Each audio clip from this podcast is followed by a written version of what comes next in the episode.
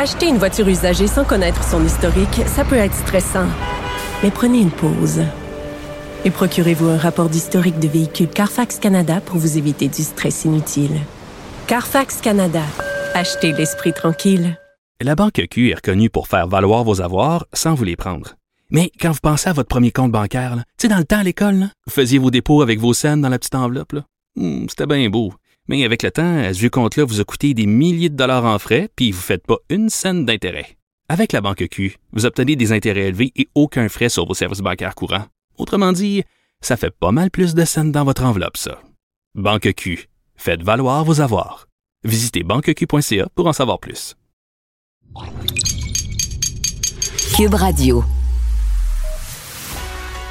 Il manie l'idée, la réflexion, la persuasion, le silence.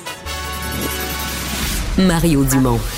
Informé, cultivé, rigoureux. Il n'est jamais à court d'arguments. Mario Dumont. Pour savoir et comprendre. Bonjour tout le monde, bienvenue à l'émission. Euh, grosse journée d'actualité, mais je pense que pour bien des gens, bien des consommateurs, bien des gens qui ont une hypothèque sur leur maison, la seule nouvelle qui qui compte vraiment ou qui marque ou qui a un impact direct, c'est cette décision annoncée ce matin de la Banque du Canada de, de hausser à nouveau d'un demi-point pas un quart de point comme on pouvait s'y attendre, mais une autre hausse majeure d'un demi-point euh, du taux directeur qui atteint maintenant 4,25% ce qui veut dire que dans les hypothèques à taux variable, vous n'avez plus grand-chose en bas du 6% euh, de possible, même pour ceux qui ont un tarif très avantageux. Donc, c'est est-ce que c'est trop? Est-ce que c'est la hausse de trop? On dit la Banque du Canada veut passer un message clair. Mais je vais vous avouer que ça devient en neuf mois seulement passer de 0,25, de 0,25 à 4,25 ça devient, devient assez violent comme changement, assez rapide comme changement et difficile pour les gens de s'adapter. Tout de suite, on rejoint l'équipe de 100% Nouvelles. Vous regardez LCN. 15h30, c'est le moment d'aller retrouver notre collègue Mario Dumont. Salut Mario. Bonjour. Rapport de la vérificatrice générale sur les retards d'apprentissage des élèves. On cible le ministère de l'Éducation. Évidemment, des retards qui sont attribués alors que les écoles étaient fermées là, durant euh, la pandémie. Et on reproche aussi au ministère de ne pas avoir les données, c'est-à-dire il y a combien d'élèves qui sont en difficulté en ce moment et où ils se trouvent. On va écouter ensemble la réponse du ministre euh, Bernard Drinville un petit peu plus tôt. J'ai besoin d'avoir accès à ces données-là pour avoir justement une idée beaucoup plus claire et précise de l'éventuel retard qu'on a accumulé pendant la pandémie. Pourquoi c'est difficile d'avoir des données? Euh, ben, parce qu'ils ne sont pas disponibles dans certains cas. Pouvez-vous croire, pouvez-vous croire, pouvez-vous croire que, par exemple, si on demande à des centres de services scolaires combien d'employés vous avez, il y a des centres de services scolaires qui ne sont pas capables de me le dire. Mais, comment est-ce que tu veux gérer ça? C'est aussi parce qu'il n'y a pas eu d'examen du ministère. Je pense que c'était en 2021, Mario, 2020, le quatrième et, cinquième secondaire.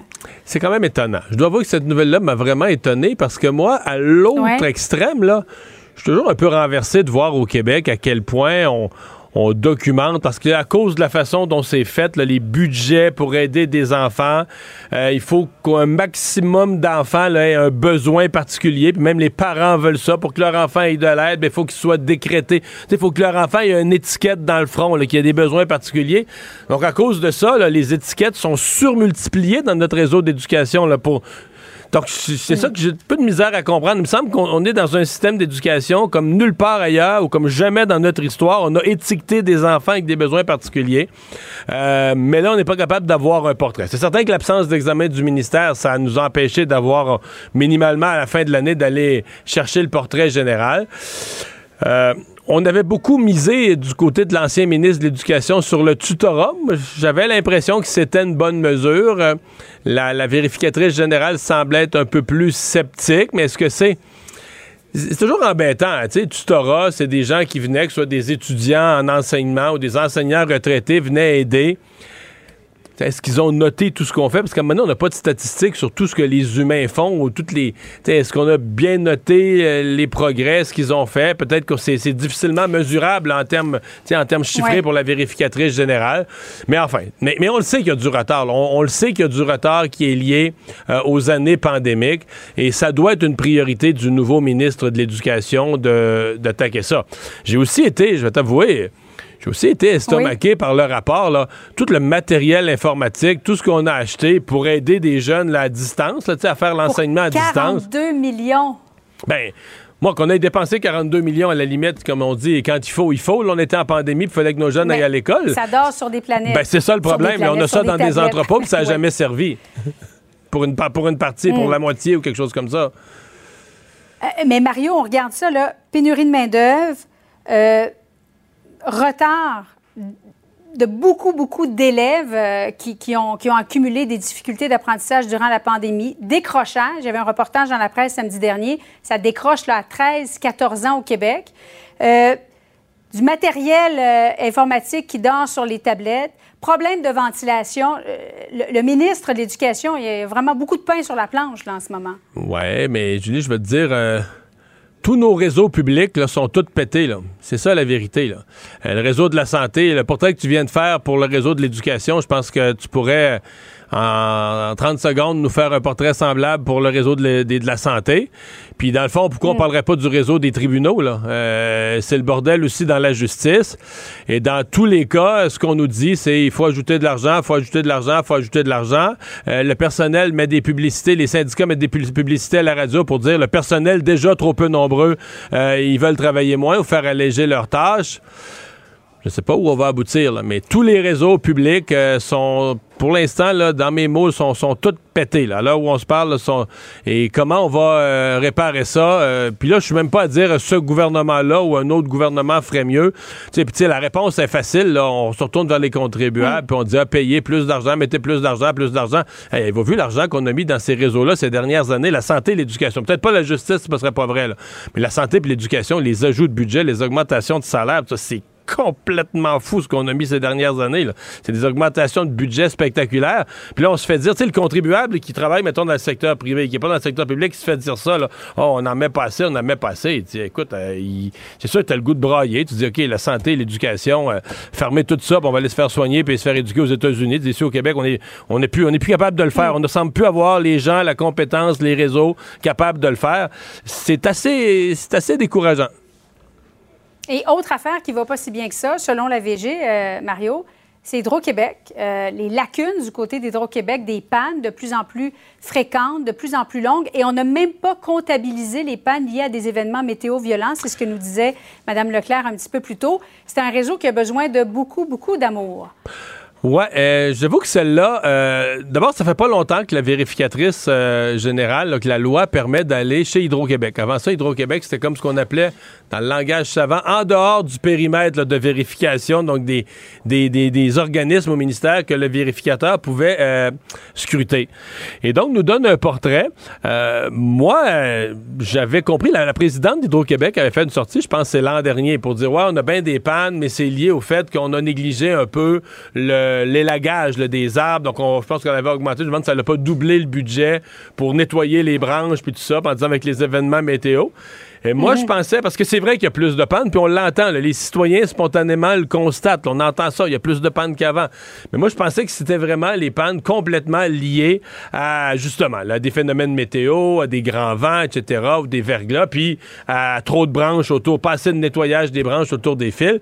Là, la, la vérificatrice vient de nous dire, attention, il n'y a pas juste ça, là. Il y a des, complètement en dehors des phénomènes météorologiques, il y a des pannes aux transformateurs, entre autres, qui sont liées au fait que l'équipement est l'équipement n'est pas suffisamment entretenu, n'a pas été remplacé à temps. Et euh, on en a beaucoup et on va en avoir de plus en plus. Alors j'ai hâte d'entendre la, j'ai hâte de voir comment Hydro-Québec va traiter cette affaire-là. Mm-hmm. Est-ce qu'on a un plan? Bon, on manque pas manque pas d'argent techniquement chez, chez Hydro-Québec, quoique bon, le ministère des Finances est toujours intéressé à, avoir des profits d'Hydro-Québec. Ils font partie de ce qu'on prévoit de, ce qu'on prévoit pour financer nos services publics et autres. Mais peut-être qu'il faudra en mettre, faudra en mettre un peu plus sur la sécurité du, euh, du réseau. Mario, la COP 15, euh, je sais que tu l'as couvert dans ton émission plus tôt aujourd'hui. Il y avait quoi? Bon, une cinquantaine, peut-être 150 manifestants à l'extérieur, mais il y en a eu à l'intérieur. Et on était plusieurs à se poser la question, mais il y a des policiers partout à Montréal en ce moment. Il y a un immense périmètre, ou en tout cas un périmètre de sécurité autour du Palais des Congrès. Comment se fait-il qu'il y a des manifestants qui ont réussi à entrer à l'intérieur? Mario, ils sont accrédités.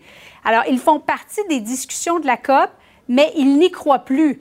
Euh, est-ce qu'on peut, est qu'on peut espérer une entente quand les, environnementalistes, au sein même de la COP, la COP ne, croient même pas une entente éventuellement là, qui pourrait aboutir le, 19, d'ici le 19 décembre? Ben, je, m'excuse, je vais être sévère, là, mais sans dit long. Tu sais, ces conférences internationales, il y a tout là-dedans, là, mais il y a un paquet, il y a un paquet de gens qui s'inscrivent là, puis qui je serais curieux de voir ces gens-là. Ils ont tout un doctorat en biologie, en biologie moléculaire, en survie des mhm. espèces, en zoologie, en sais, où c'est juste des militants qui ont un diplôme en sciences sociales, ça leur prenait une cause, ils ont choisi celle-là, puis ça leur fait un job. Tu sais, je veux pas être ça, mais il y a aussi de ça, là. Tu à un moment donné, c'est que tu dis, c'est des il y a 18 000 participants, là. on nous a impressionnés, c'est une énorme conférence, il y a 18 000 participants. Mais on sait au moins qu'il y en a quelques centaines, c'est pas des vrais participants, là, c'est des gens qui vont là parce qu'ils ont une cause, puis là, ben, ils vont en profiter pour manifester. Mais c'est pas ça un participant. Le participant doit avoir de l'eau à amener au moulin, de la compétence, de la, matière à amener, des choses, des actions qui doivent être entreprises, etc. Tu sais, euh, soigner une pancarte, c'est pas vrai que tu as besoin d'un doctorat pour ça, puis t'amènes des, des solutions puis des compétences hors de l'ordinaire qui vont euh, changer le, cours de l'humanité. Donc, euh, tu sais, des chialeux avec une pancarte, ben là, il y en a qui ont réussi à avoir une inscription officielle qui a été payée ah par je sais pas qui, probablement dans des organismes subventionnés. Je serais pas surpris qu'il y ait des organismes subventionnés avec nos taxes pour inscrire des gens qui vont là, mais qui n'ont pas de compétences particulières, qui vont soigner une affiche. Ça, ça enlève de la crédibilité, à mon avis, à l'événement. Puis dehors, tu as des as des militants écologistes qui disent que la COP 15 ne devrait pas se tenir. Donc, que tous ces scientifiques, tous ces experts internationaux de tous les pays ne devraient pas se réunir parce que les autres, ils y croient plus, puis tout ça. Euh, en tout cas, je, la, plus humoristique, c'est la mairesse qui trouve ça beau, tout ce militantisme, tous ces militants qui ont à cœur la planète et tout ça. Là, j'ose espérer que ceux qui ont vraiment à cœur la planète, c'est les vrais participants qui sont à la conférence et qui essayent de trouver des, des solutions. Là. Mario, merci beaucoup. Bon après-midi à toi. Au revoir. Savoir et comprendre l'actualité. Alexandre Morand-Villouellette. Alors Alexandre, dans les autres nouvelles du jour, euh, ben alors qu'on parle de transport collectif, de transport collectif, qu'on investit des sommes, qu'on demande au gouvernement d'investir, qu'on a le projet de tramway à Québec, on dit ça prend un REM dans l'est, on construit le REM dans l'ouest. Euh, mais les gens ne prennent plus le transport en commun. Oui, c'est ce que le rapport euh, de l'achalandage des transports collectifs dans les deux dernières années du ministère des Transports révèle. Aujourd'hui, on dit que ça a diminué de plus de 60% au Québec dans les deux dernières années. Faut quand même comprendre. On parle... Il y a la pandémie là-dedans. Là. Exactement. Ça, je le comprends. mais même présentement, on n'est pas revenu pas proche des, standards réguliers. Là. Non, mais on n'a pas tous les chiffres encore pour l'année 2022 qui devront être compilés. Donc, ce sera surtout là de, à voir ce qui va se passer. Mais on n'est pas revenu au niveau d'achalandage pré-pandémique qu'on disait qu'il était très, très achalandé au point même où on était parfois tassé dans les transports en commun. Faut comprendre, entre 2019 et 2020, le nombre de déplacements en 2019, c'est 650 millions. C'est tombé à 305 millions en 2020. Après ça, on espérait atteindre 330 millions en 2021. Mais non, ça a encore diminué. Au contraire, 245 millions de déplacements dans cette année-là. Donc, on n'a vraiment pas atteint les cibles. Faut comprendre. Il y a le confinement, évidemment, qui n'a pas aidé. Après ça, le télétravail qui s'est implanté surtout qui est là pour rester, Mario. On parlait plutôt cette semaine de l'achalandage dans le pont-tunnel qui a baissé de manière drastique. C'est un des héritages quand même de la pandémie, le fameux télétravail qui vient beaucoup aider. Et on dit que c'est encore une fois une des raisons qui expliquerait ce peu d'achalandage dans les transports en commun. La région de Montréal qui est particulièrement touchée. Là, en deux ans, c'est 44% de chute d'utilisation, 165 millions de déplacements dans le rapport de la STM. Et surtout, on parlait des déficits plutôt de la STM. Mais pour 2023, dans le transport en commun au Québec, c'est 560 millions de dollars de déficit en tout et partout qu'on prévoit, vu qu'il y a un manque à gagner en raison de l'achalandage. Ouais, mais là, c'est tout un dilemme parce que ça veut dire que tu promènes des véhicules vides. Euh, ce qu'on devrait pas faire en inquiétude de changement climatique, mais de l'autre côté, on se dit ben si on n'offre pas le service, euh, on va décourager de façon définitive les gens d'utiliser le transport collectif. Là, si t'as pas des bonnes heures ou s'ils passent jamais. Mais jusqu'où tu promènes... Ça veut dire que là, tu promènes la, réalité de ça. Tu promènes des autobus avec deux, trois personnes dedans, avec le volume d'un taxi. Là. Avec moins de, gens. C'est certain qu'il y a pas mal moins de gens, surtout dépendamment des heures, qui sont pas les heures de pointe. mais comme tu le dis, il faut maintenir quand même une offre de service, sinon le transport en commun, ça perd tout son sens. Il y a des sociétés de transport au Québec, par exemple celle de Sherbrooke, qui a demandé à Québec d'éponger le déficit avec ce qui reste comme argent non utilisé dans le fonds d'urgence COVID, ce qui pourrait être une aide, sachant surtout que la, COVID est un des, le fonds d'urgence COVID, c'est de l'argent emprunté, c'est comme c'est des fonds, des fonds théoriques, c'est de l'argent emprunté qu'on avait rendu. C'est pas comme si on l'avait puis il avait resté du surplus là. Oui, oui, puis ça va pas rester moisir dans un coffre au cas où il y a Covid 2. On souhaite pas, mais euh, non vraiment, c'est quand même spécial au moment où on parle encore une fois beaucoup de transport en commun de voir que c'est peu utilisé, surtout quand on sait qu'on risque d'en construire d'autres. Tantôt t'as énuméré toutes sortes de choses, mais ça compte pas euh, la fameuse ligne rose du métro, le prolongement de la ligne bleue. Mais c'est pour ça que jusqu'où tu développes euh, en accélérer des projets de transport en commun quand les moyens existants sont, sont utilisés. Peut-être qu'il y a des gens qui sont pas atteints, aussi des régions, des gens, un marché potentiel. Peut-être que ça va se replacer vite aussi. Peut-être qu'il y a 2023-2024, on va revenir à la vraie normalité, qu'on n'est pas encore revenu à la normalité post-COVID. Il ne mord pas à l'hameçon des fausses nouvelles. Mario Dumont a de vraies bonnes sources. Alors, euh, il y a une nouvelle vedette sur TikTok. Je pense qu'il faut dire un TikTok famous. En tout cas, c'est ce qu'on m'a enseigné, là, comme euh, hein, on dit un Instagrammer, tout ça, mais sur TikTok, on dit un TikTok famous, euh, qu'il est devenu grâce aux vaches en cavale de Saint-Sévère.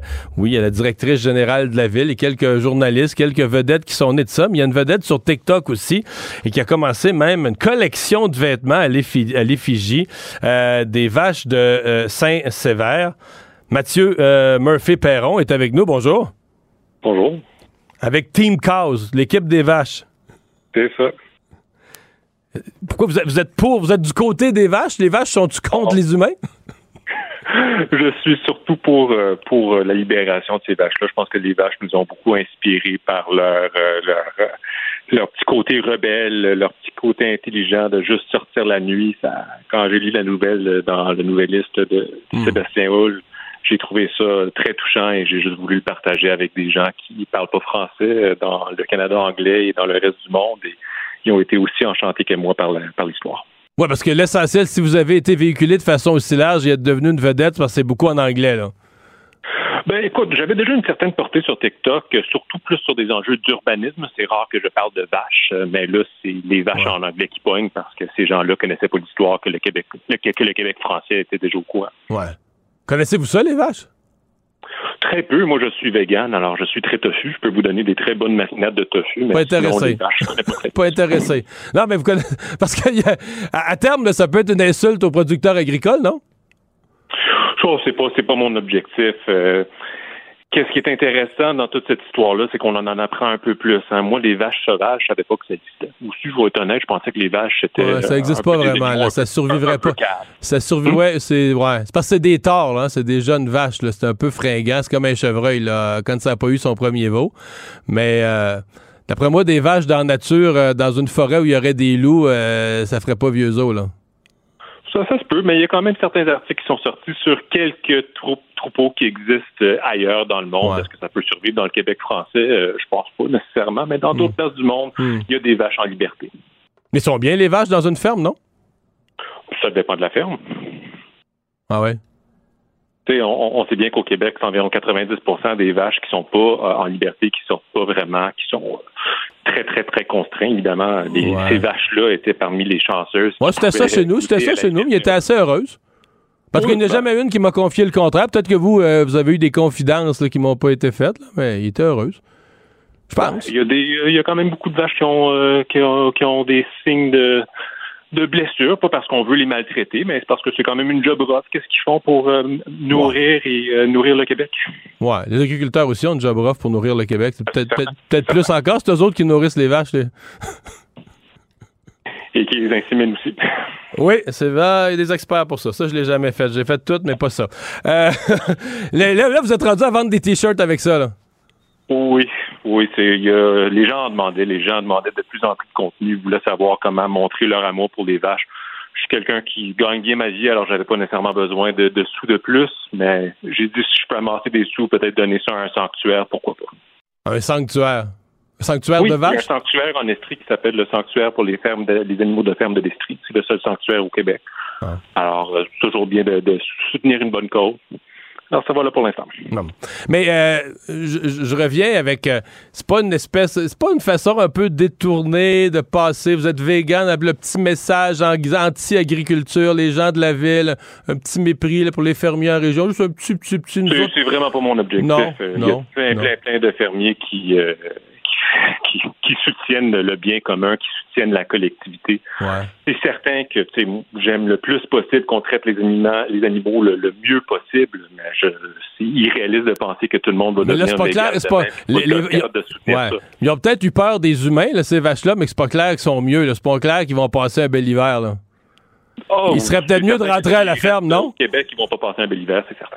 Ouais. Il faudrait les encourager à rentrer à la ferme. Là. Ça va prendre une autre gamme de t-shirts. à, moins 20, ça va prendre d'une autre, un autre gamme de t-shirts euh, back home. Là.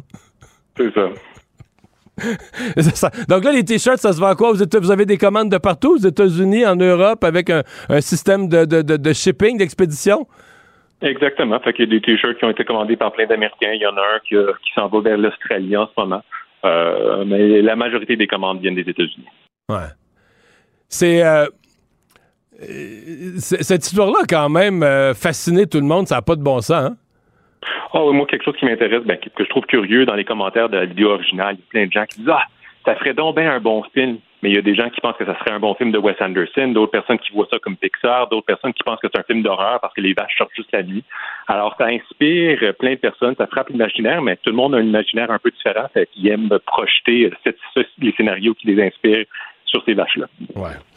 Ben, on va continuer de suivre ça. Donc euh, là, euh, ça, a multiplié par combien là, votre nombre d'abonnés TikTok, les vaches en cavale? Pas, pas, tant. J'en avais environ 10 000 avant, j'en ai 15 000 maintenant. Ah, OK.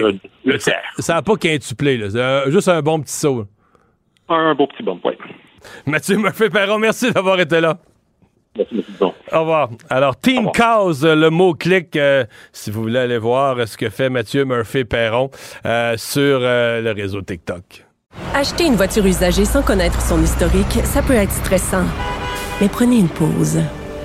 Et procurez-vous un rapport d'historique de véhicule Carfax Canada pour vous éviter du stress inutile. Carfax Canada. Achetez l'esprit tranquille.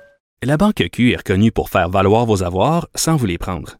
Mais quand vous pensez à votre premier compte bancaire, tu sais, dans le temps à l'école, vous faisiez vos dépôts avec vos scènes dans la petite enveloppe. Hmm, c'était bien beau. Mais avec le temps, ce vieux compte-là vous a coûté des milliers de dollars en frais, puis vous ne faites pas une scène d'intérêt.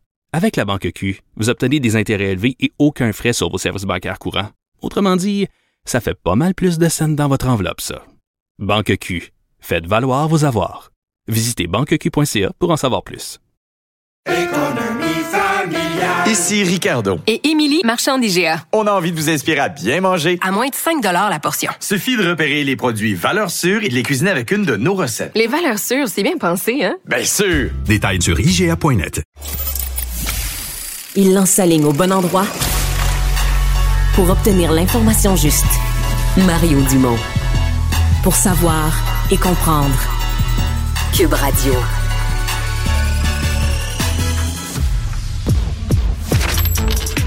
Économie, finance, affaires, entrepreneuriat. Francis Gosselin. Bonjour Francis.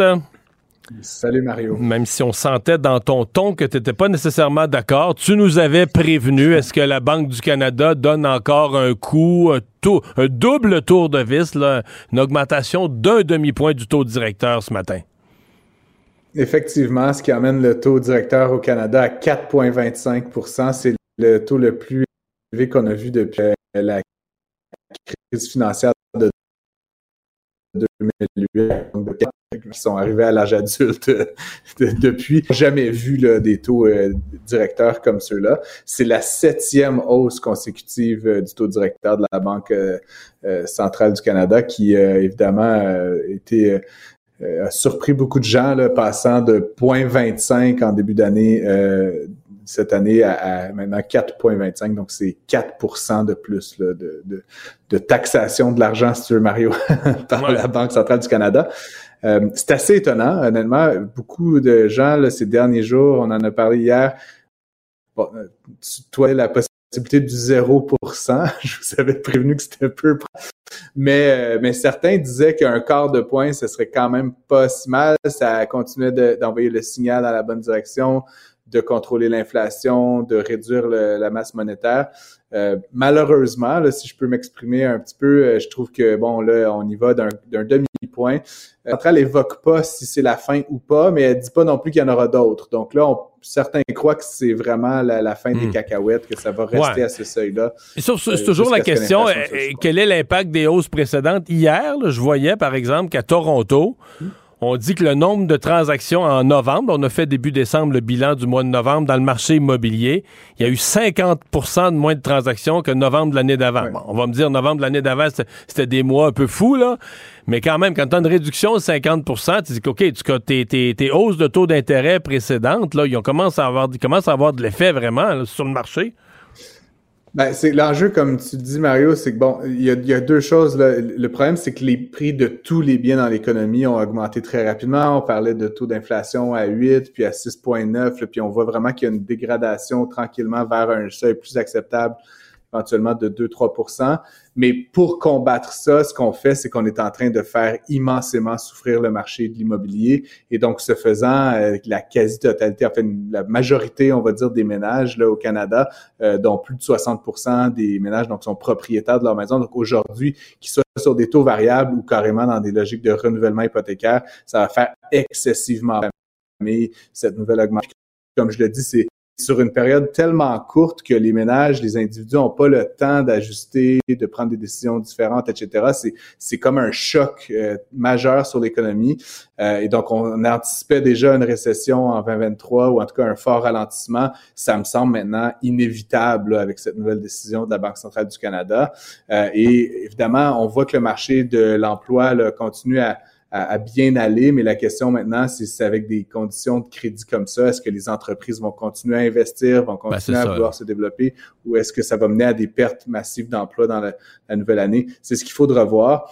Euh, si tu veux, on, en, on en reparlera, Mario, mais j'ai comme le sentiment qu'on va pas rester à 4,25 très longtemps. Euh, Toi, tu penses que si, l'inflation euh, baisse, la, Banque du Canada pourrait rebaisser ses taux d'intérêt, quoi, deuxième moitié de 2023, fin 2023? Euh, même peut-être avant. Puis encore une fois, ça dépend du rythme auquel l'inflation revient sous contrôle, mais les indicateurs mensuels, donc la composante mensuelle d'inflation les deux ou trois derniers mois, euh, montrent qu'on est vraiment sur la bonne trajectoire de ramener ça à l'intérieur d'un taux de croissance des prix qui est euh, plus normalisé. Puis je pense, je pense que la, Banque centrale du Canada a pris une décision courageuse, entre guillemets, aujourd'hui, mais même à la limite un peu bold, comme on pourrait dire en anglais, et que les yeux vont être rivés sur elle pour vraiment alléger, ne serait-ce qu'un peu. Là, je pense pas qu'on va revenir à des conditions en bas d'un pour cent de sitôt, mais alléger ce fardeau-là -là, qu'elle va faire peser sur les entreprises et sur les ménages euh, avec une décision une fin d'année. D'ailleurs, on aura la chance, Mario, de, le savoir le 21 décembre, donc l'avant-dernière de nos chroniques. Ensemble, il y aura les indicateurs de l'inflation pour oh. de novembre à novembre. Donc, juste avant Noël, on saura si euh, tout ça euh, porte fruit en toute fin d'année 2022. Francis, la Trump Organization reconnue coupable de fraude fiscale. Euh, jusqu'à quel point c'est grave? C'est pas Donald Trump ou sa famille personnellement qui ont été condamnés, c'est la Trump Organization. Jusqu'à quel point, dans ton esprit, c'est grave pour les dirigeants? Euh, ben, ils n'ont pas été inculpés personnellement, donc personne ne va faire de la prison, mais l'entreprise, donc, elle est reconnue coupable de 17 pardon, chefs d'accusation de fraude fiscale et, autres euh, euh, accusations similaires. Euh, c'est vraiment l'entreprise familiale, donc c'est pas une, c'est pas un truc dans lequel M. Trump est impliqué, c'est le cœur de la patente de l'univers Trump, donc il est reconnu euh, pour ça. C'est d'ailleurs sur la base de la Trump Organization que M. Trump avait, tu te rappelleras, réussi à devenir une star de, télé-réalité, puis bon, éventuellement qu'il l'a mené à la Maison Blanche. donc le, jugement a été rendu par un jury, ce qui est quand même assez intéressant dans un cas de fraude fiscale. Il y a une certaine complexité évidemment. On regarde les livres, on regarde différentes transactions, mais c'est gros comme le bras. Plusieurs dirigeants de l'organisation recevaient des bénéfices qui allaient d'appartements dans l'Ouest Side à des Mercedes loués, à carrément des paiements en argent, là, en cash là, pour euh, comme bonus de Noël. Sans déclarer. Une forme de sans déclarer à qui que ce soit, donc forcément fraude fiscale. Euh, tout ça a été fait avec le avec l'ancien euh, direct la collaboration de l'ancien directeur euh, financier de l'organisation qui avait lui plaidé coupable lors d'un procès là, qui avait eu lieu l'année dernière. Donc M. Weisselberg a, collaboré donc à l'enquête et, et, au procès. Donc clairement là, il n'y avait pas beaucoup de doutes. Et donc, tout ça survient. Donc, hier, le jugement a été rendu le même jour qu'on a appris que la Géorgie était euh, finalement démocrate. Donc, c'était vraiment une très mauvaise journée pour M. Trump hier. Euh, donc, euh, qui, qui, est maintenant un peu on savait là, que ses pratiques d'affaires étaient douteuses, mais là, il est vraiment condamné pour fraude, là, son, son entreprise, mais il y a comme une association un peu malsaine, combinée donc effectivement au fait euh, de cette défaite dans un État qui était perçu comme étant euh, ben, fait. Puis on regarde la carte électorale, je sais pas si tu l'as vu euh, Mario, mais tu sais, tout est rouge sauf évidemment les grands centres urbains qui sont très bleus, puis donc forcément ça a donné la, la, le, siège là, au candidat démocrate. Donc encore une fois, une très mauvaise journée pour M. Trump et, ses, partenaires d'affaires. Tu nous as parlé il y a quelques jours de BlackRock, le plus grand fonds d'investissement au monde, qui était euh, pointé du doigt par la Floride, parce que la Floride, le gouverneur de la Floride, le gouverneur de Santis, reproche à BlackRock son son côté ESG, là, ces fonds environnement mhm. social, bonne gouvernance, etc. Euh, des fonds très à la mode là, en termes, d'éthique, etc. Mais là, euh, BlackRock se fait attaquer, mais exactement en sens inverse. Là. Ben, en fait, donc, ce que j'expliquais, Mario, quand on en a parlé la dernière fois, c'est que, tu sais, M. DeSantis, qui est le gouverneur de la Floride, qui avait pris la décision de retirer 2 milliards de dollars euh, euh, de, de, de, fonds de retraite, là, si tu veux, des fonds de BlackRock, euh, il était certainement motivé dans une certaine mesure par une dimension politique, de, de, de bien paraître. Puis évidemment, dans le camp républicain, cette espèce de tendance à la bonne gouvernance ESG, là, comme tu dis, environnement, société et gouvernance, c'est vu comme étant un genre d'idéologie woke et tout ça. Donc, M. DeSantis souhaitait scorer des points. Maintenant, ce qu'on apprend aujourd'hui dans le New York Times, c'est qu'il y a un, un investisseur assez important là, qui a plusieurs centaines de millions de dollars d'investis dans BlackRock. Euh, donc, c'est pas, entre guillemets, aussi important que, que, que, je sais pas comment dire, BlackRock gère 10 trillions de dollars d'argent. Donc, quand 2 milliards est retiré, c'est une chose, mais là, on parle vraiment d'un investisseur qui détient des actions dans l'entreprise. Et donc, cette, ce fonds d'investissement-là, qui s'appelle Bluebell Capital Partners, euh, ont euh, demandé là, publiquement, euh, par une lettre qui est adressée au conseil d'administration, de, d'enlever toute référence et, toute considération pour l'ESG dans les critères d'investissement. Et ils vont même jusqu'à appeler à la démission du PDG Larry Fink. Mais parce qu'ils trouvent qu'il en fait pas assez en la matière. Là. Non, non, non, euh, c'est non, non, c'est tout à fait dans le même sens que M. DeSantis, Mario. Donc, euh, il souhaite là, que, que BlackRock se concentre sur sa mission qui est de gérer de l'argent. donc, je pensais qu'il voulait l'enlever parce qu'il considérait que, OK, donc eux, ils sont ils veulent plus rien savoir de ça. Là. Ils disent on se débarrasse ah. de cette fausse appellation-là. Mais là, contrairement à M. DeSantis qui fait un espèce d'effet de toge, là, puis bon, tu sais, comme je dis politique, là, ici, on est vraiment là, c'est un, un, fonds d'investissement qui devient un activiste au sein même de la gouvernance de BlackRock, donc ils s'en prennent au conseil d'administration, à la manière que les décisions sont prises. Je te garantis que la prochaine, la prochaine assemblée générale de BlackRock, ça va brasser. Il y a de plus en plus justement de ces gens qui détiennent des, des parts dans l'entreprise euh, qui de part et d'autre, hein, il y a des gens qui sont très en faveur de ce virage-là. De, puis, faut rappeler BlackRock, là, c'est pas anodin que j'en parle, c'est le plus gros fonds d'investissement au monde. Là, fait que c'est pas, la, la, voie qu'ils tracent, les décisions qu'ils prennent en matière de où ils allouent leur capital, influencer les autres, euh, influence les autres. Il y a eu plusieurs euh, discussions, là, puis c'est évoqué dans la lettre qui est envoyée par, euh, par euh, le, le, le, Bluebell Capital Partners, là, mais des investissements notamment relatifs au charbon, Mario, où ils auraient décidé d'investir puis plus investir justement là, en fonction de différents éléments. Puis ce qui est intéressant dans, dans, dans cette décision-là, Mario, c'est que la société en question par rapport au charbon, c'est Glencore qu'on connaît bien au Québec, dont on a quand même beaucoup parlé ces derniers ouais, temps. Ouais, Donc, ultimement, Ben ouais, Rwanda, toute la question de la pollution. encore une fois, puis tu l'as dit quand on en a parlé la dernière fois, ça reste des entreprises qui fabriquent des choses pour lesquelles il y a des marchés, il y a des marchés où il n'y a pas d'alternative au charbon. Mais Francis, euh, on veut être vertueux. Oui, mais, mais, Glencore, c'est un cas intéressant en matière de SG, je pourrais dire l'industrie minière en général, parce que d'un côté, quelqu'un pourrait dire, hey, c'est investi, là, ESG, là, environnement, social, gouvernance, les minières, là, les minières, sors ça de ton portefeuille. les minières, tu touches pas à ça. les compagnies minières, écoute, c'est sale, c'est la pollution. Mais si tu veux prendre le virage électrique au niveau des véhicules électriques, puis de l'électrification des transports, le cuivre, pour nommer Glencore, mais un paquet d'autres minéraux, ils sont absolument essentiels. Tu feras pas le virage vers euh, des nouveaux modes de transport, l'électrification des transports, si tu n'as pas un certain nombre de minéraux euh, en, quantité, là, un apport important. Donc, tu sais, qu'est-ce qui est social, qu'est-ce qui ne l'est pas, qu'est-ce qui est environnemental, qu'est-ce qui ne l'est pas? C'est sûr que si tu donnes ça à un militant Greenpeace, il te dessine ça à gros traits, le premier niveau, là, tu comprends, puis il est bon, puis il est méchant, il te sépare ça. Mais si tu donnes ça à quelqu'un qui réfléchit à fond, le deuxième, troisième niveau, oups, c'est un petit peu plus compliqué, là. Oui, tout à fait. Puis ce qui est intéressant aussi, Mario, là, parce que je me suis beaucoup intéressé à Glencore dans toute l'histoire de la fonderie Horn et tout ça, mais euh, du point de vue gouvernance, puis même développement durable au sens, tu sais, juste publicité, là, ce qui est sur leur site, ce qu'ils annoncent comme étant leurs intentions, la manière qu'ils traitent leurs salariés, la santé, la sécurité, c'est exemplaire.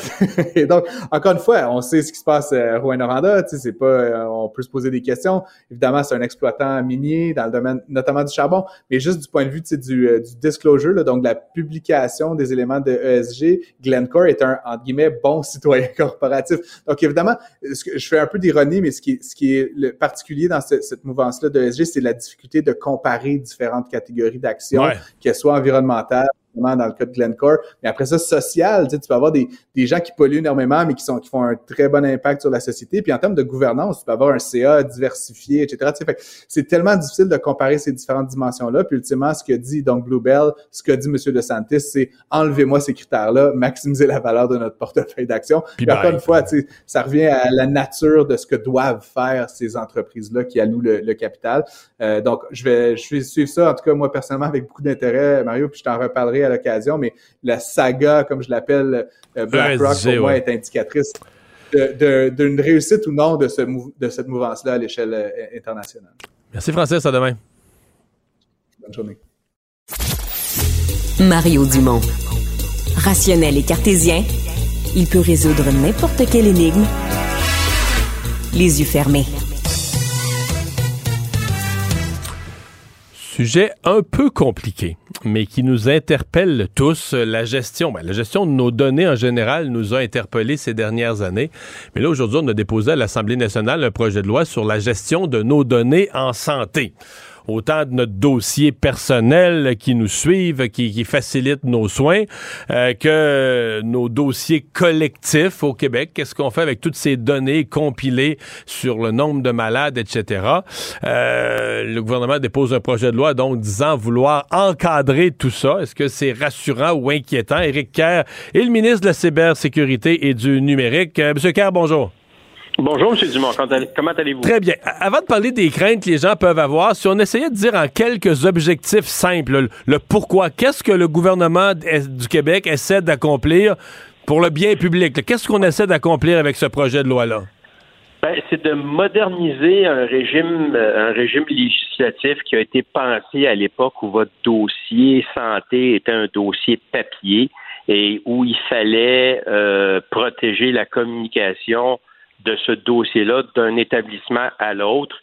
Euh, régime législatif qui n'est plus du tout adapté à l'univers numérique où maintenant la communication se fait via les réseaux. Et l'objectif, c'est de faire en sorte que les informations de santé qui vous concernent vous suivent dans le bureau du professionnel que vous avez à consulter pour pas que vous ayez à répéter votre histoire euh, à chaque fois puis à repasser des tests qui ont déjà été passés. Mais il me semble qu'on nous, avait, on nous avait dit que le dossier santé réglait ça.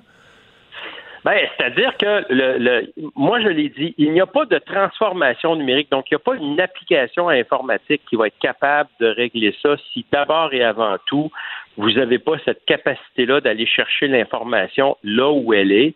Euh, et c'est ce qu'on fait, parce que si on veut un dossier santé numérique complet, ben, il faut qu'il l'application, l'application informatique puisse accéder à l'ensemble des, des informations sur l'ensemble des endroits que vous avez consultés euh, qui ont différentes informations sur votre bilan de santé. Donc, c'est ce qu'on fait avec cette loi-là. À partir de maintenant, le dossier santé va pouvoir aller chercher toute l'information qui vous concerne, mais, et ça c'est très important, M. Dumont, ne donner accès qu'aux professionnels de la santé qui en ont besoin. Donc, on, ne donne ces informations-là que lorsque c'est requis, et on ne donne accès qu'à l'information qui est nécessaire à la prestation de service que vous demandez, euh, pas plus, pas moins. Oh, OK. Donc, une personne, je fais un cas de figure, mais une personne qui aurait eu euh, une infection transmise sexuellement, puis qui n'est pas intéressée sur ça publicisé, puis qu'un an après euh, va consulter pour une fracture à la cheville, euh, la personne dans un autre hôpital, peu importe, dans une autre région à la limite, elle verra pas tout ce qui est arrivé dans sa vie, là. Non, elle va voir ce qui est nécessaire à, à son épisode de soins. pour, Présent. peut-être vous donner. Voilà. Donc, si Dr X, vous, vous, M. Dumont, vous allez consulter Dr X, la première chose que, le système va demander, c'est est-ce que le Dr X est une personne habilitée à recevoir des informations de santé? Oui.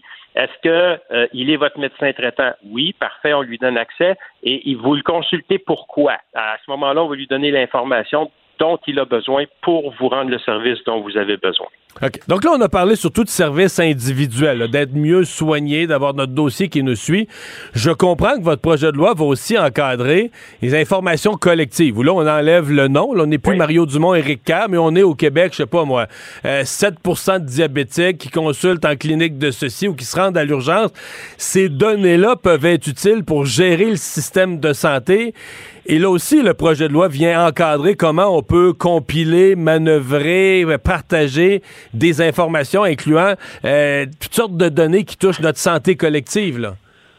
Oui, et, effectivement, vous avez raison. Donc, le, projet de loi euh, fait en sorte que l'ensemble des données de santé seront prises en compte parce qu'il faut comprendre qu'il y a beaucoup de données qui échappaient à l'attention du ministère et donc au niveau de la gestion du réseau, ça devenait à peu près impossible de le gérer parce que avec une information parcellaire et, quelquefois euh, peut-être pas totalement exacte parce que vous savez que euh, quand on collige une information, mais qu'on la fait remonter six mois plus tard, ben, le décalage entre les deux fait que l'information que vous recevez est déjà plus la date. Donc, vous avez une information incomplète et parcellaire, ben, c'est extrêmement difficile. Un réseau comme le réseau de la santé, ça devient ingérable. Donc, euh, le projet de loi. Pour gérer, il faut savoir ce qui se passe.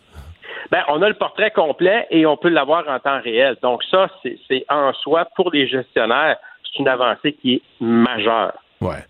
Là, une autre question maintenant, si on a ces informations compilées sur notre santé, mettons qu'une compagnie pharmaceutique veut développer un, nouveau médicament contre le diabète, elle pourrait être intéressée, cette, compagnie-là, à savoir, mais dans une population, sans avoir les noms, là, sans savoir que c'est euh, euh, monsieur, madame, une telle, mais euh, quel pourcentage de gens ont quelle forme de diabète, quels médicaments leur ont été prescrits dans tel pourcentage, quels ont les effets secondaires, à quelle fréquence ils reviennent à l'urgence, etc., avec des mm-hmm. Problèmes de leur médicaments.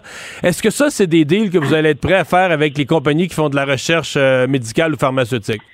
Bon, alors, le projet de loi permet de donner accès. Et là, je veux faire, je vais être très, très clair là-dessus. Premièrement, vendre des données ou toute autre forme d'aliénation, c'est interdit. La loi 95 que nous avons adoptée en juin 21 interdit nommément de faire ça. Donc, on va jamais vendre nos renseignements. Donc, on va jamais vendre ou aliéner d'une quelconque façon euh, les, données des Québécois. Maintenant, à l'intérieur d'un protocole de recherche, et là, que ce soit une entreprise publique ou un, euh, euh, organisme public ou une entreprise privée, à l'intérieur d'un un, projet de recherche pour lequel le protocole est validé par les pairs, pour lesquels il y a un comité d'éthique qui est passé dessus et, et, qui valide le projet, pour lesquels il y a une évaluation des facteurs relatifs à la vie privée qui a été faite, approuvée par la Commission d'accès à l'information, euh, et si ça sert l'intérêt public, oui, effectivement, une entreprise privée pourrait, dans un, protocole de recherche, avoir accès aux données de santé qui seront nécessaires à la réalisation de son projet de recherche. là, j'entends déjà qu'il y en a qui vont se scandaliser de ça. Ben, je trouverais ça dommage, M. Dumont, parce que si on veut, au Québec, euh, prendre euh, une position de leader en innovation, dans tout ce qui est projet biomédical, ben je pense que une des une des ressources nécessaires pour en arriver à ça, c'est la recherche. Et pour avoir de la recherche, ça prend des données. si on n'a pas de données, il n'y a pas de recherche. Il n'y a pas de recherche, il n'y a pas d'innovation. Donc, que ceux qui sont contre l'innovation lèvent la main. Hmm. Là, mettons qu'un citoyen est d'accord avec tout ce que vous venez d'énoncer comme objectif. Là, on va être mieux soigné, euh, autant l'individuel que le collectif, les renseignements. Cette personne-là peut néanmoins dire et que j'aime pas ça leur affaire. Parce que cette personne-là a vu ses, avait un compte chez Desjardins puis a vu ses renseignements couler, mhm. puis avait une carte de crédit avec je sais plus quel magasin puis ils ont, ils, se sont fait voler la liste par du piratage informatique. Puis là j'en passe tous les exemples de piratage.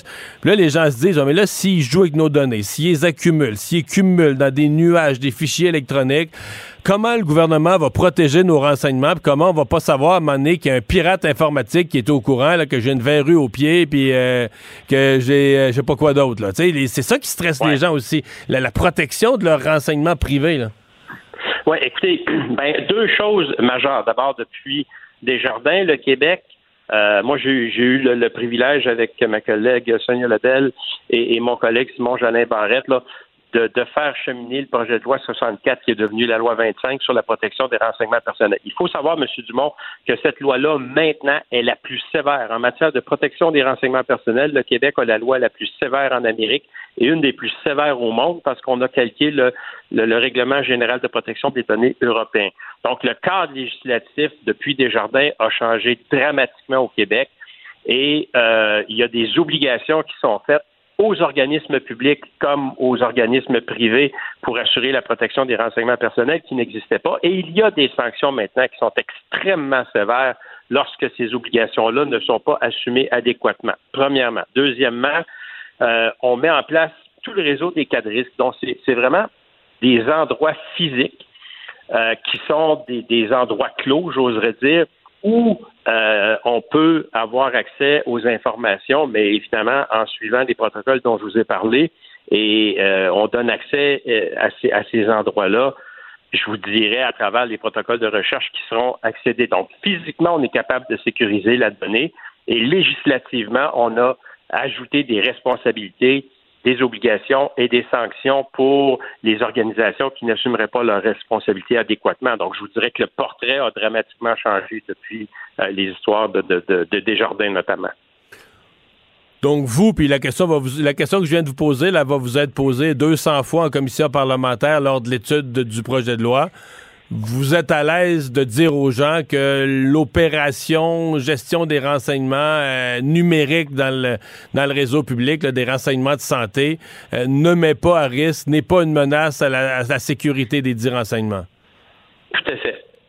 Tout à fait, parce que les mesures qu'on met en place je pense, sont plus que, que, raisonnables pour assurer la protection des renseignements personnels qui seront utilisés dans le cadre des protocoles de recherche. Maintenant, le risque zéro n'existe pas, mais je vous dirais que euh, ce que le gouvernement du Québec a fait et ce qu'on va continuer à faire avec le projet de loi numéro 3, c'est de prendre toutes les mesures euh, qui sont nécessaires pour assurer le plus haut niveau de confidentialité et de protection des renseignements qui seront utilisés dans les épisodes de soins, dans la gestion du réseau de la santé et dans les projets de recherche. Ben, on va suivre ça. C'est pas. C'est pas un projet qui va être adopté comme celui sur le serment en trois jours cette semaine. On parle d'un projet assez lourd, beaucoup d'articles, une étude longue et fastidieuse à prévoir, oui, sur quelques mois. Oui, oui, 270 articles, écoutez, sans compter les consultations particulières. Euh, je, vous dirais que on déborderait d'optimisme de penser qu'on va adopter ça en trois jours. De toute façon, c'est pas c'est pas c'est pas le c'est pas l'objectif. Je pense qu'il faut prendre le temps de le faire, il faut prendre le bien le temps de bien le faire. Mais en même temps, M. Dumont, je me permets de souligner que euh, avec la loi 25, qui était la loi 64, il y a beaucoup de principes et d'articles qu'on va retrouver dans euh, la loi 3. Donc, il y a, une bonne partie du débat qui a déjà été fait par l'étude de, la loi 64. Donc, je m'attends quand même à ce que euh, on ne refasse pas les débats et, on n'ait pas les, de nouveau des échanges qu'on a déjà eus. Mais il y a aussi des éléments nouveaux qui, vont certainement mériter l'attention des parlementaires. Éric merci beaucoup. Au revoir. Merci, M. Dumont. Bonne fin de journée. Acheter une voiture usagée, ça peut être stressant, mais prenez une grande respiration.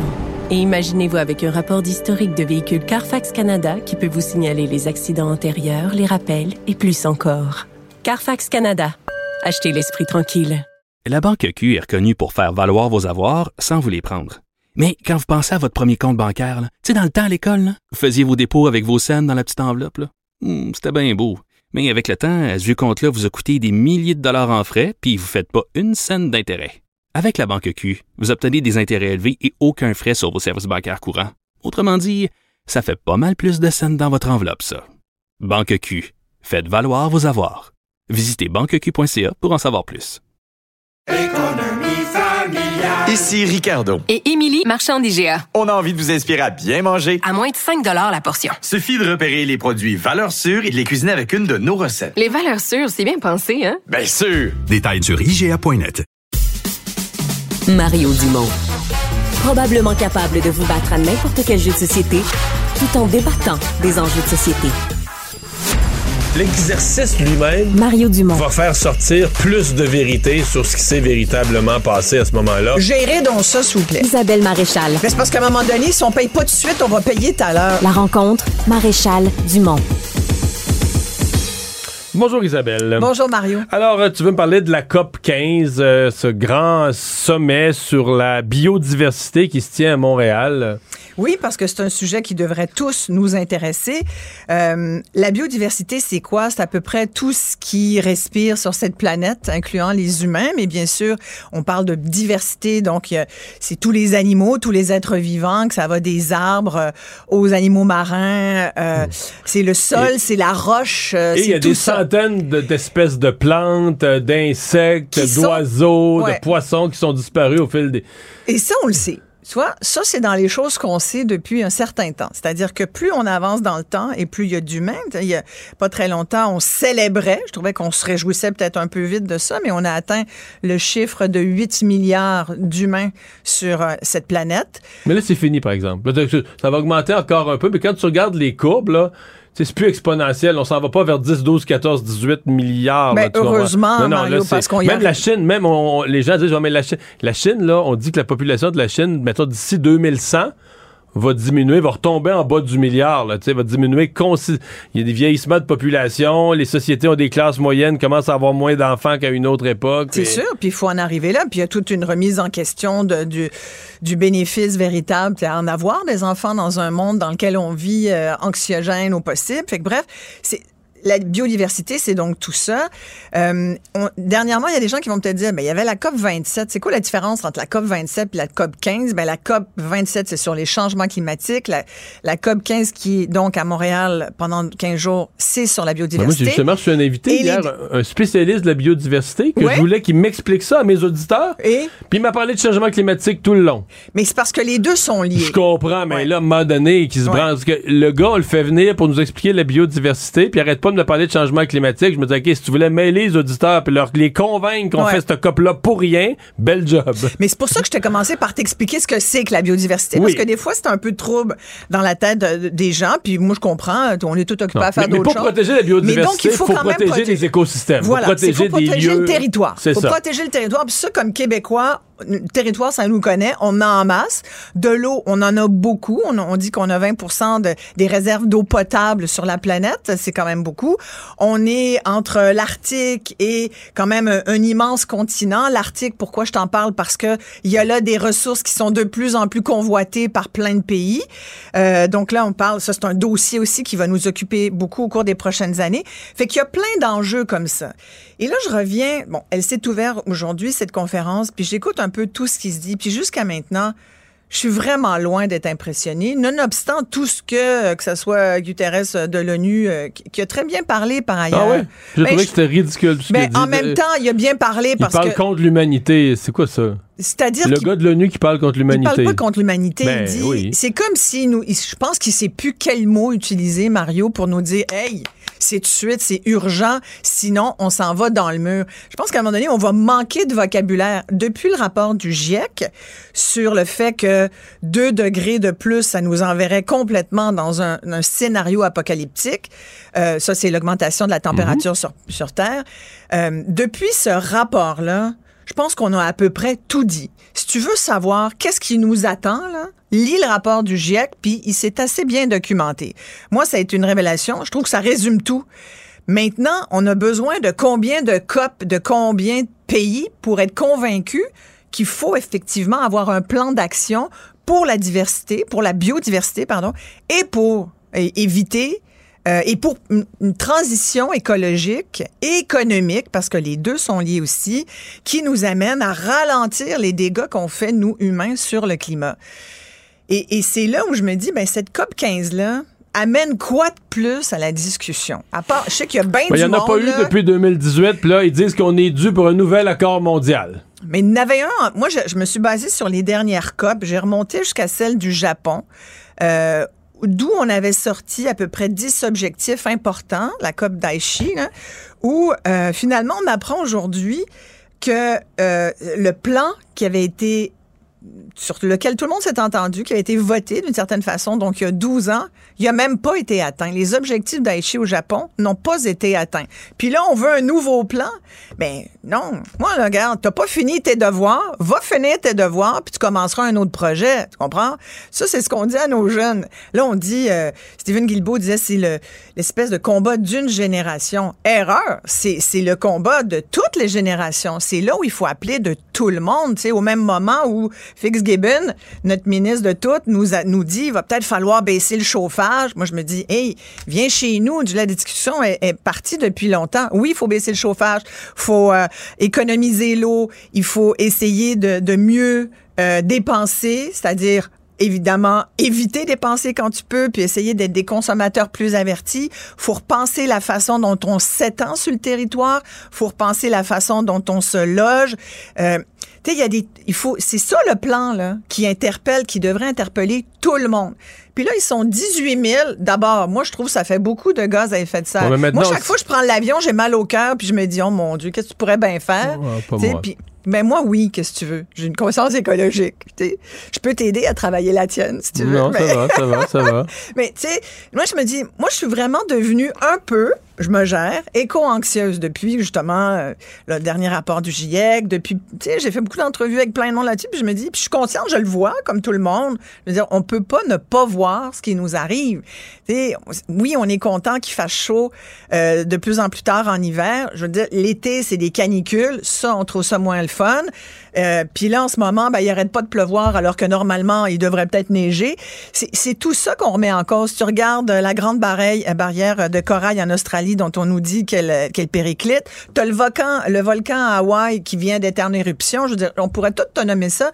Plus des espèces tout près de chez nous. Tu sais, les chevreuils à Longueuil, ben c'est ça.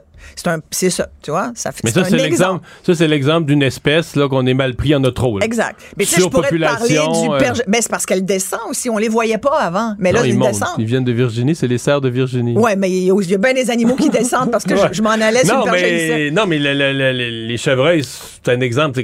Comme on habite le territoire, on a enlevé les prédateurs. On veut plus qu'il y ait de loups, mettons. On veut pas vivre à Longueuil avec des loups. Oui, exact. ou des renards. Donc, ou de, tout... ben, les renards mangent pas, ils tuent pas les chevreuils. Non, mais c'est que là, tu te retrouves avec, avec trop de chevreuils. Toute, la, la, la, chaîne alimentaire. Moi, je, suis prêt à respecter la nature. Moi, j'ai pas arrêté de dire aux gens de Longueuil qui sont contre l'abattage des chevreuils, ben, on va amener des loups à Longueuil. Ben tout à fait. On n'aura plus besoin de les chasser, les chevreuils. Ouais. ouais. C'est une bonne idée, ça? Mais c'est pas une bonne idée. Je veux pas partir ces chevreuils de Longueuil parce que pour moi, c'est un faux débat, mais c'est un exemple de choses qui nous arrivent, puis on dirait que comme humain, tant qu'on l'a pas en plein visage, on n'est pas conscient. Mais, dans le cas de la biodiversité, je reviens sur le discours de Guterres, c'est que tu dis à l'humanité détruite. Mettons une des choses qui a détruit beaucoup d'écosystèmes, c'est l'agriculture. Parce que là, on, ben on, est 8 milliards, on est 8 milliards d'humains sur Terre, puis c'est-à-dire, c'est l'agriculture par le biais de monoculture industrielle. C'est, non, non, c'est ça la différence. Ben non. À partir du moment où tu crées une ville, OK, dans des villages, là, ouais. Chacun peut avoir sa ferme, son affaire, mais de la minute que tu crées une ville, Ouais. tu as de l'agriculture industrielle. Tu peux pas nourrir des villes. Tu pas d'agriculture industrielle, Mario, dans des villes. Mais pour nourrir non, les pour habitants. nourrir les villes. Donc, dès que tu as une ville, faut que tu as un million de personnes, puis ils ont tous pas de terre. Là. Mais non, c'est sûr. C'est pour ça que c'est relié au nombre d'humains sur la planète aussi. Oui, je comprends. Puis c'est pour ça qu'on a. Mais, mais l'agriculture. C'est ça l'industrialisation. Ce que j'allais dire, c'est que l'agriculture, c'est pas l'humain qui veut détruire l'humain c'est l'humain qui veut nourrir son frère, qui veut nourrir sa sœur, qui veut nourrir tu dis, l'autre. un des enjeux, c'est l'agriculture. Mais c'est un Je des enjeux majeurs. te- mettre le- la nuance. Mais ce que je pas te dis, c'est que quand pendant- Guterres dit l'humanité veut se détruire, non, l'humanité, peut-être qu'on a mal fait l'agriculture, Ouais. qu'on a détruit trop, faut apprendre, ça, ça se dit. Mais de dire que les gens qui ont fait l'agriculture, c'est une gang de sauvages qui ont juste voulu tuer Mais les... je sais que ça, te- ça, ça te touche. Non, mais- mais- moi mais aussi, c'est vrai gars, pour- je suis né sur une terre. C'est aussi vrai pour l'industrie, c'est vrai, c'est pas vrai que l'humain est entré à faire le mal. OK, alors qu'est-ce que tu dis aujourd'hui pour convaincre tout le monde que c'est un enjeu prioritaire? Mais d'abord, tu donnes la que tu parole, tu, donnes la parole à des scientifiques là, plutôt qu'à des bouffons. OK, là, mais c'est pour ça que tu, tu mets de l'eau à mon moulin.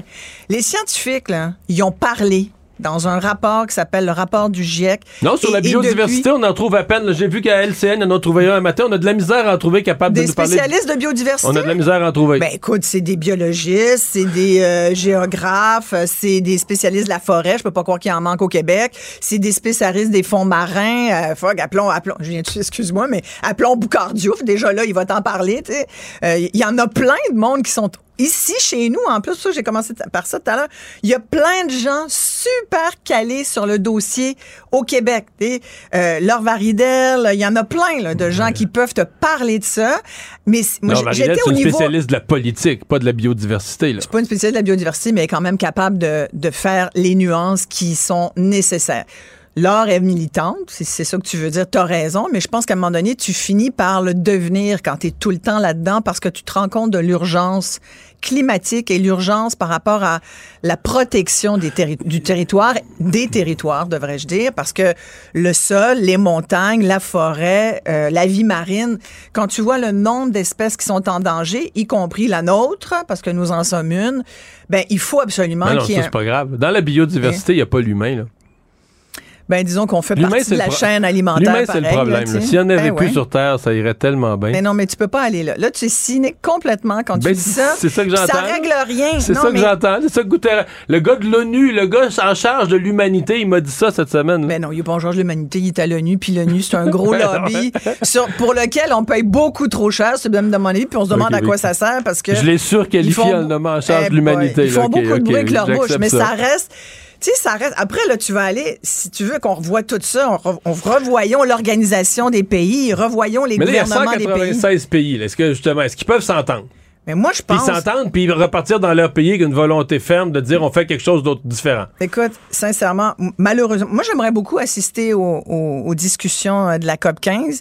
Euh, je suis pas accréditée, il y a plein de monde qui y sont là. Ça n'a pas l'air d'être dur à se faire accréditer. Non, il y a des faux, il y a des faux, même- il y a des faux participants avec des manifestes, avec des pancartes qui étaient. qui Ben, il y a toutes sortes de groupes. là, Il y a toutes sortes de groupes qui sont rentrés. Là. Mais, mais une chose est sûre, c'est que, tu sais, en, en même temps, ces conférences-là, souvent, là, tu as la lettre qui, qui vont nous, qui vont nous donner dans deux semaines. Ils sont déjà en train de l'écrire. Puis ça va être quelque chose de. En tout cas, je veux pas être cynique à mon tour, mais je m'attends jamais à beaucoup de choses. Mais au moins qu'il y ait cette démonstration d'une volonté commune. Puis Écoute, ça fait même pas 24 heures que c'est ouvert, puis déjà on est en train de dire, ça va être difficile de s'entendre. Pourquoi? Parce que les pays ont des intérêts divergents. Ce qui est important pour nous au Québec, ça l'est pas forcément pour l'Alberta. On est dans le même maudit pays. Fait qu'imagine entre la Chine, qui préside d'ailleurs cette, cette conférence, entre la Chine et l'Inde, d'autres Deux champions du reboisement. Eh, ben oui, eh oui, certainement. Ben, ils font ce qu'ils peuvent. Parce que, ben oui, la là, Chine et l'Inde, c'est deux champions du reboisement. Ben, parce que. Ben, nous, au Québec, on est- au Canada, on est presque des champions du reboisement. Sur papier, M. Trudeau a promis 2 milliards d'arbres, mais là. Ça a l'air qu'ils ont pas, il y en a pas planté. Il plante pas vite, il est occupé. Ouais. Mais jusqu'à maintenant, tu vois, tu parles des champions, puis jusqu'à maintenant, tout ce que j'entends, c'est justement des chefs du gouvernement, y compris François Legault, y compris Justin Trudeau et d'autres, qui viennent se péter les bretelles en nous disant, nous allons mettre euh, 350 millions pour ci, nous allons mettre 800 millions pour ça, nous Ben, allons pour mettre... protéger des habitats. Ben oui, mais tu- penses-tu que c'est à cause de la COP 15? Non, c'était déjà décidé. Là. Fait qu'ils viennent, nous, nous officialiser leur, euh, euh, leur subvention, qui aurait de toute façon... Ouais, mais euh, là, au Québec, là, on- tiens. je voyais les chiffres, on protégeait 10% du territoire, ça a monté à 17. Ouais. Là, les environnementalistes disent pas assez, il faut que ce soit 30. Mais c'est plus 7 en quelques années à peine, là. Ah ouais, mais c'est bien, mais je pense que c'est pas, c'est peut-être pas, pas assez, assez. rapide, là, tu sais, mais on dit qu'il en faudrait, il faudrait protéger 30 là, c'est l'objectif euh, à la fois du fédéral et du provincial. Mais tu sais, c'est difficile, puis ça prend beaucoup. euh, C'est comme là, ils vont protéger du territoire. Ça va être 30 communautés autochtones qui vont gérer ça. Je t'avoue que j'ai eu une un petit doute là-dessus. Je me dis, oh mon Dieu, ça va être compliqué, là, ça, gérer ce dossier-là. La protection du territoire entre le Québec, le fédéral, les réserves autochtones, les territoires autochtones, ça va pas être simple. Ça va pas être simple. Je pense que Il y ça a va. 800 millions pour ça. Oui, je sais, mais je pense que ça va en prendre plus. À suivre. Merci Isabelle. Merci. Au revoir. Acheter une voiture usagée sans connaître son historique, ça peut être stressant. Mais prenez une pause. Et procurez-vous un rapport d'historique de véhicule Carfax Canada pour vous éviter du stress inutile. Carfax Canada. Achetez l'esprit tranquille. La Banque Q est reconnue pour faire valoir vos avoirs sans vous les prendre. Mais quand vous pensez à votre premier compte bancaire, tu dans le temps à l'école, vous faisiez vos dépôts avec vos scènes dans la petite enveloppe. Hmm, C'était bien beau. Mais avec le temps, ce vieux compte-là vous a coûté des milliers de dollars en frais, puis vous ne faites pas une scène d'intérêt. Avec la Banque Q, vous obtenez des intérêts élevés et aucun frais sur vos services bancaires courants. Autrement dit, ça fait pas mal plus de scènes dans votre enveloppe, ça. Banque Q. Faites valoir vos avoirs. Visitez banqueq.ca pour en savoir plus. Ici Ricardo. Et Émilie, marchand d'IGA. On a envie de vous inspirer à bien manger. À moins de 5 la portion. Suffit de repérer les produits valeurs sûres et de les cuisiner avec une de nos recettes. Les valeurs sûres, c'est bien pensé, hein? Bien sûr! Détails sur IGA.net. Mario Dumont. Sous ses airs sérieux, se cache un gars qui ne se prend pas au sérieux. Un adolescent de 17 ans poignardé. Une autre femme assassinée. Il est visé par des allégations d'inconduite sexuelle. Les formations politiques s'arrachent le vote des familles. Comment faire fructifier votre argent sans risque? Savoir et comprendre les plus récentes nouvelles qui nous touchent. Tout savoir en 24 minutes. Avec Alexandre Morin-Villouellette et Mario Dumont. En manchette dans cet épisode, COP 15, 800 millions de dollars pour des projets de conservation annoncés par Justin Trudeau et une première manifestation. Fin du gel des comptes conjoints en cas de décès. On va faciliter le deuil des familles et des conjoints conjointes. Septième hausse consécutive du taux directeur de la Banque du Canada aujourd'hui. Et Volodymyr Zelensky est nommé personnalité de l'année par le magazine Times. Tout savoir en 24 minutes. Tout savoir en 24 minutes. Bienvenue à Tout savoir en 24 minutes. Bonjour Mario. Bonjour. Nouvelle de dernière heure, on apprend qu'après les négociations qui ont été entreprises entre les différents partis à l'Assemblée nationale, semble-t-il que pour M. Duhem, ben, il n'y en aura pas de bureau. C'est non. C'est non. Euh, il semble bien que la présidente de l'Assemblée a rendu une décision. Écoute, c'est. C'est pas une décision si complexe. Dire, Ces demandes, là, c'était pas euh, des négociations. C'était je veux un bureau, puis je veux avoir accès à la salle de conférence de presse, puis la réponse, c'est t'as pas d'élu. Euh, et donc, ces services-là, cette présence à l'Assemblée, c'est réservé aux élus. Donc, de- la, la- la- la demande était simple, la réponse est euh, simple aussi. Euh, Mais moi, ça je- risque de susciter de la grogne quand même. là. moi, je trouve ça malheureux, sincèrement, parce que quelque part, euh, on- tout le monde a reproché aux gens qui étaient bon euh, frustrés des mesures sanitaires. On a reproché d'avoir fait toutes sortes de manifestations, dérangements. Et Éric Duhem, quoi qu'on en dise, a canalisé cette euh, cette grogne-là, ben, avec d'autres sujets. Le Parti conservateur est devenu beaucoup plus large que ça, mais a canalisé donc cette philosophie-là dans un mouvement politique, mouvement politique qui présente des candidats aux élections, euh, qui obtient euh, euh, beaucoup de votes, là, je dirais même pour un nouveau parti, euh, ou comme un nouveau parti, énormément de votes, et qui demande quelque chose qui coûte rien à personne, qui était simple et raisonnable. Je comprends qu'il y a un précédent. C'est vrai que l'Assemblée, par définition, l'Assemblée, c'est les élus. Mais la salle de conférence de presse de l'Assemblée, c'est pas le salon bleu non plus. Là. Le salon bleu est réservé aux élus. Est-ce que la petite salle de conférence de presse a un micro, un lutrin, du filage? Est-ce que c'est vraiment là, réservé aux élus à ce point? Est-ce qu'il y, euh, avait, ben, est-ce qu'il y avait précédent, justement? Est-ce que c'est déjà je arrivé pense qu'on pas qu'il y avait- des Le gens- précédent, non, il n'y avait pas de précédent, c'est c'est Puis- sûr. Par contre, le précédent, c'était que, Éric Duhem le mentionne souvent, parce qu'une députée caquiste, Claire Sanson, avait démissionné pour se joindre au rang du Parti conservateur, là, parce Là, il avait le droit. Ben oui, parce qu'il y avait une conservatrice. Et là, à ce moment-là, il y avait personne qui avait voté conservateur au Québec. Je pense que l'élection d'avant, il y en avait eu 60 000, Ah, 70 c'était 000. minime. C'était minime. Et là, il y en a un demi-million qui ont voté pour son parti, mais parce qu'il n'y a pas un comté, il n'y a pas le... droit. Puis là, si un député démissionnait, mettons en 2023, un caquiste ou un autre parti démissionne puis joint le Parti conservateur, là, il va pouvoir...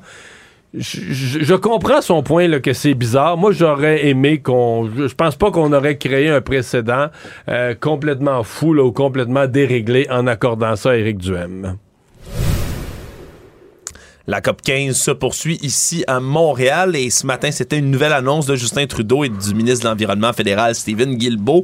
On va octroyer jusqu'à 800 millions de dollars pour créer des nouveaux projets de conservation de la nature. On parle d'un total de près d'un million de kilomètres carrés qui vont être menés, fait intéressant, par des communautés autochtones qui sont bien présentes sur les territoires qui sont ciblés. On parle C'est des territoires peu habités, sinon que les seuls qui connaissent ce territoire-là, ce sont eux. Les, les nations, les communautés autochtones, effectivement. On parle par exemple de la zone maritime de Grand Ours. Pour ceux qui ne connaissent pas ça, c'est de la région de Vancouver jusqu'à la frontière de l'Alaska. Donc c'est vraiment une grande zone marine. On parle du nord de l'Ontario, du Nunavut, ainsi que des territoires du nord-est.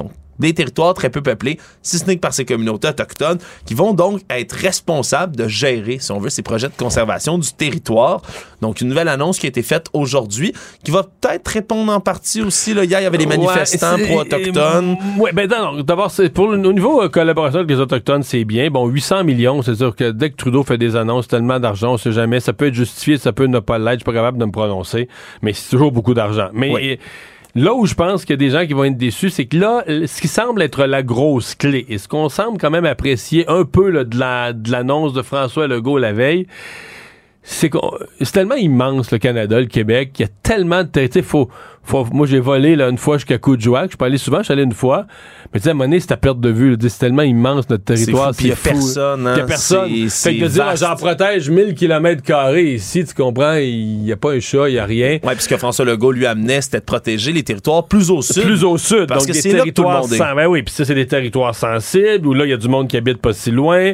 La tentation pourrait être de faire du développement. Puis nos animaux, comme la rainette faux-grillon, par exemple, ça, c'est une des espèces qui est menacée. espèce qui est menacée, mais qui est menacée un peu partout. Mais tu as plusieurs espèces donc au sud euh, qui sont les vrais, les vrais sujets sensibles. Euh, alors que dans le cas de Justin Trudeau, ce que j'ai compris, c'est qu'on est vraiment, on est encore sur des territoires immenses, mais euh, au nord. Donc ça, c'est ça, ça sera à voir. Là, Il n'a pas que- parlé de l'endroit où seront plantés les 2 milliards d'arbres non plus. Hein? Est-ce que c'est sur ces territoires? Il en parle moins de ces arbres. Mais peut-être qu'il est tellement. Moi, je pense qu'il nous garde une surprise. La fin de semaine, avec ses chums, tout ça, il plante des arbres, il plante des arbres. Moi, je suis de même. Moi, là, mettons, je fais de quoi, là, dans la maison? Je vais pas dire à ma blonde, ah, je suis rendu au tiers, à mi-chemin. Il m'a le faire, là. Il m'a dit, ah, gars, je n'en ai pas parlé, puis c'est fini, gars, j'ai tout planté les fleurs, une nouvelle plate-bande en arrière. T'aimes ça faire la surprise complète Puis et je l'amène, totale. je l'amène voir. J'ai fait une nouvelle plate-bande l'année passée, puis je l'ai amené voir une fois que c'était tout fini. Puis je pense qu'à un moment donné, M. Trudeau va nous arriver un matin, on s'attend à rien, puis ça, convocation de conférence de presse, dernière minute. Puis là, bam, il y a une forêt au complet qui est apparue quelque Mais part. non, mais là, elle va être petite, ils viennent des planter. Mais Ouais, c'est 2 vrai. millions, 2 milliards, 2 millions, 2 milliards d'arbres, 2000 millions d'arbres. C'est beaucoup d'arbres. C'est beaucoup d'arbres, on va le dire. On attendra de voir s'il va les annoncer pendant la COP. Et toujours sur le thème ben, de la COP, il y a des manifestations qui étaient prévues. La toute première était ce matin. Et finalement, c'est une cinquantaine là, de manifestants qui se sont présentés, cagoulés, masqués, euh, pour manifester. là, le groupe de la coalition anticapitaliste et écologiste contre la COP 15 qui l'organisait. Première de deux manifestations qui sont prévues par ce groupe-là. Et comme je le dis, ils étaient une cinquantaine, mais il devait à peu- avoir à peu près le double de policiers, au moins une Ouais, centaine qui encadraient l'événement. Mais je dois avouer que les manifestants, généralement, c'est assez prévisible. Puis dans ce cas-ci, ce qu'on pouvait prévoir, c'est des, des- des centaines de manifestants écologistes qui disent on fait pression sur les pays pour qu'ils s'entendent puis qu'on protège mieux la biodiversité. C'est ça à quoi on pouvait s'entendre d'une manifestation. Et je dois avouer qu'aujourd'hui, il y a eu deux manifestations puis les deux m'ont jeté par terre. Elles veulent bloquer la Oui, COP 15. d'abord, c'est ça. Eux veulent pas qu'il y ait la COP 15. Mais déjà là. Mais, mais de un, mais de deux, si je suis un écologiste, moi, ma plus grosse inquiétude, c'est de dire à un moment donné, là, il n'y a plus aucune ville sur Terre qui va vouloir recevoir ces grandes conférences sur l'environnement et tout ça qui me paraissent nécessaires. Je peux pas croire que c'était un écologiste, tu vois. Mettons que t'aimes pas les politiciens. OK, il y en a une partie.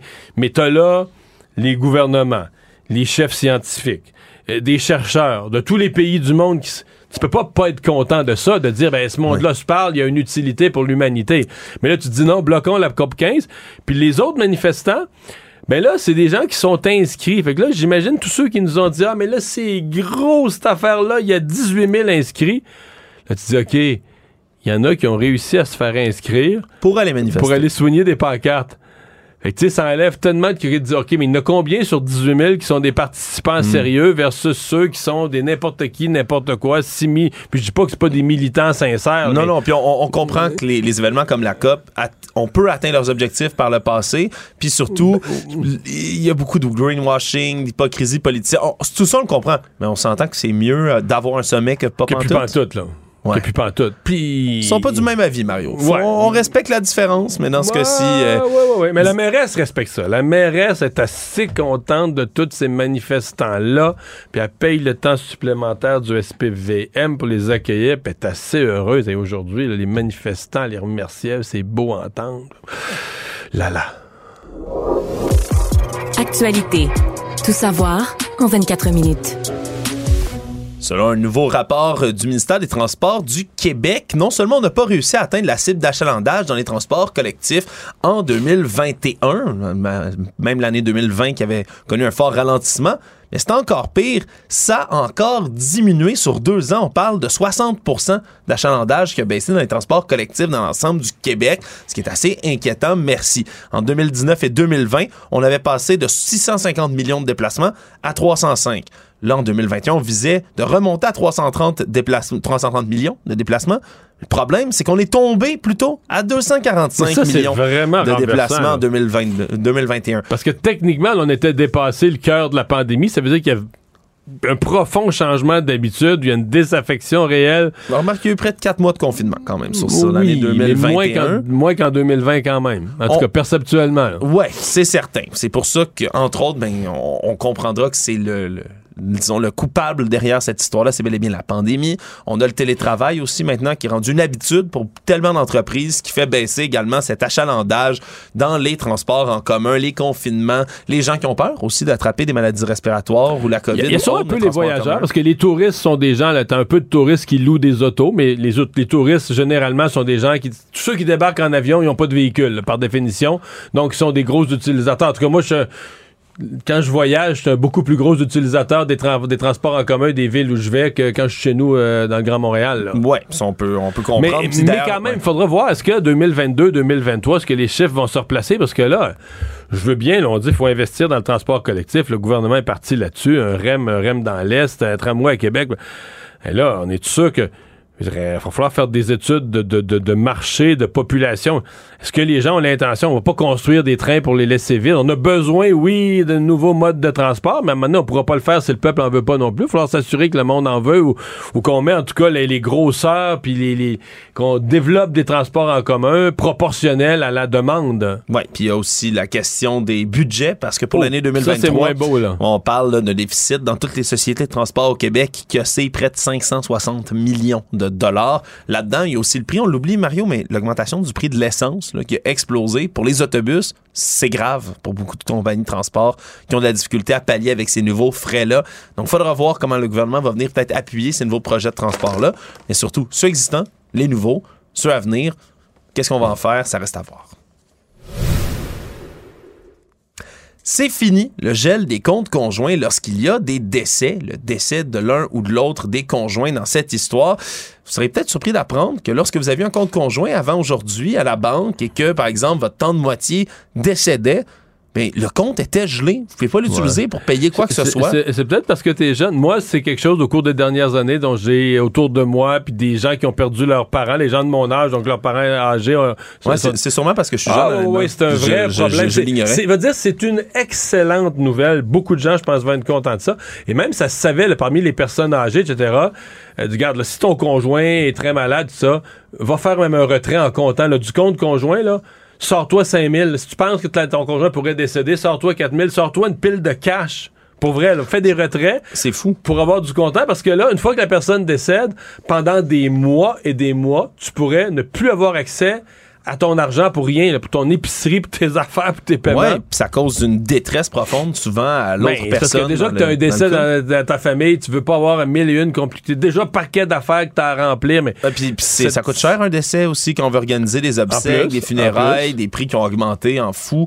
Souvent, on va avoir besoin d'argent pour payer tout ça, en plus des dépenses quotidiennes nécessaires. Donc, ça a été fait aujourd'hui comme changement, entre autres par le ministre de la Justice, Simon Jolin Barrette. Donc, changement qui va être bien accueilli, on pense bien.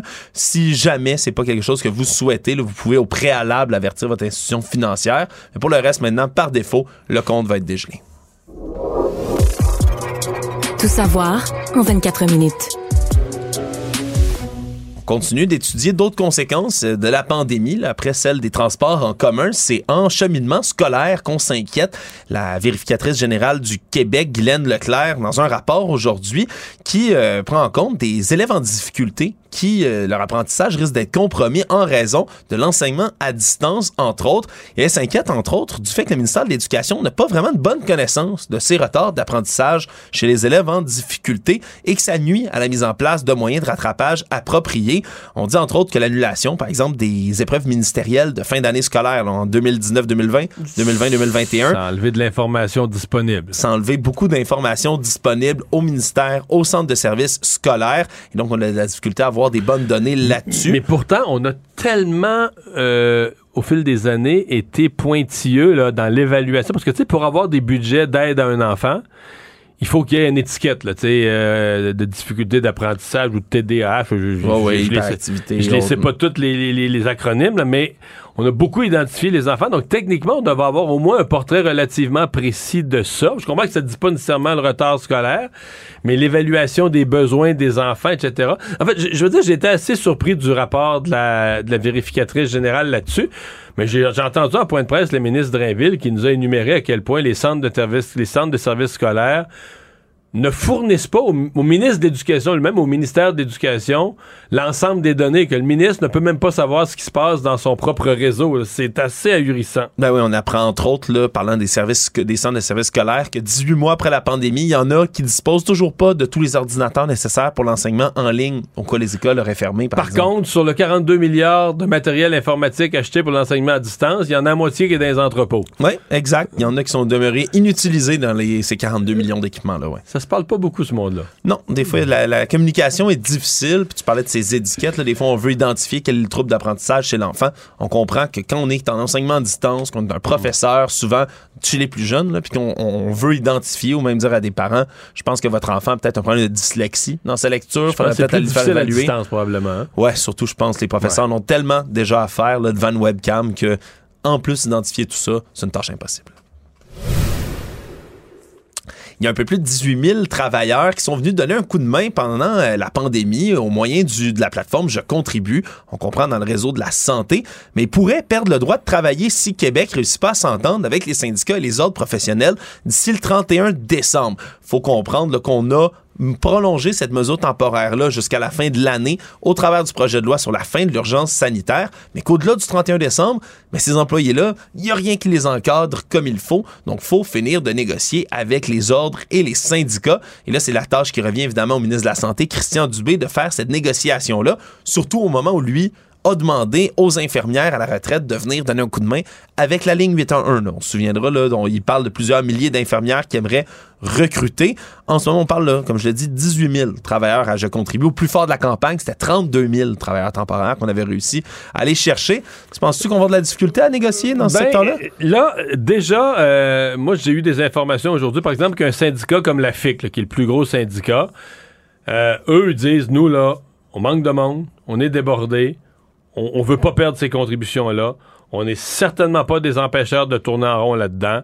Est-ce que c'est plus les ordres professionnels ou je sais pas. Mais sincèrement, je pense que ça va se régler. Souvent, ces affaires-là, ça finit par se régler un peu à dernière minute, mais je vois pas comment, présentement, dans la santé ou dans le grand, grand, grand réseau de la santé des services sociaux, euh, on pourrait se priver de contributions disponibles. Économie.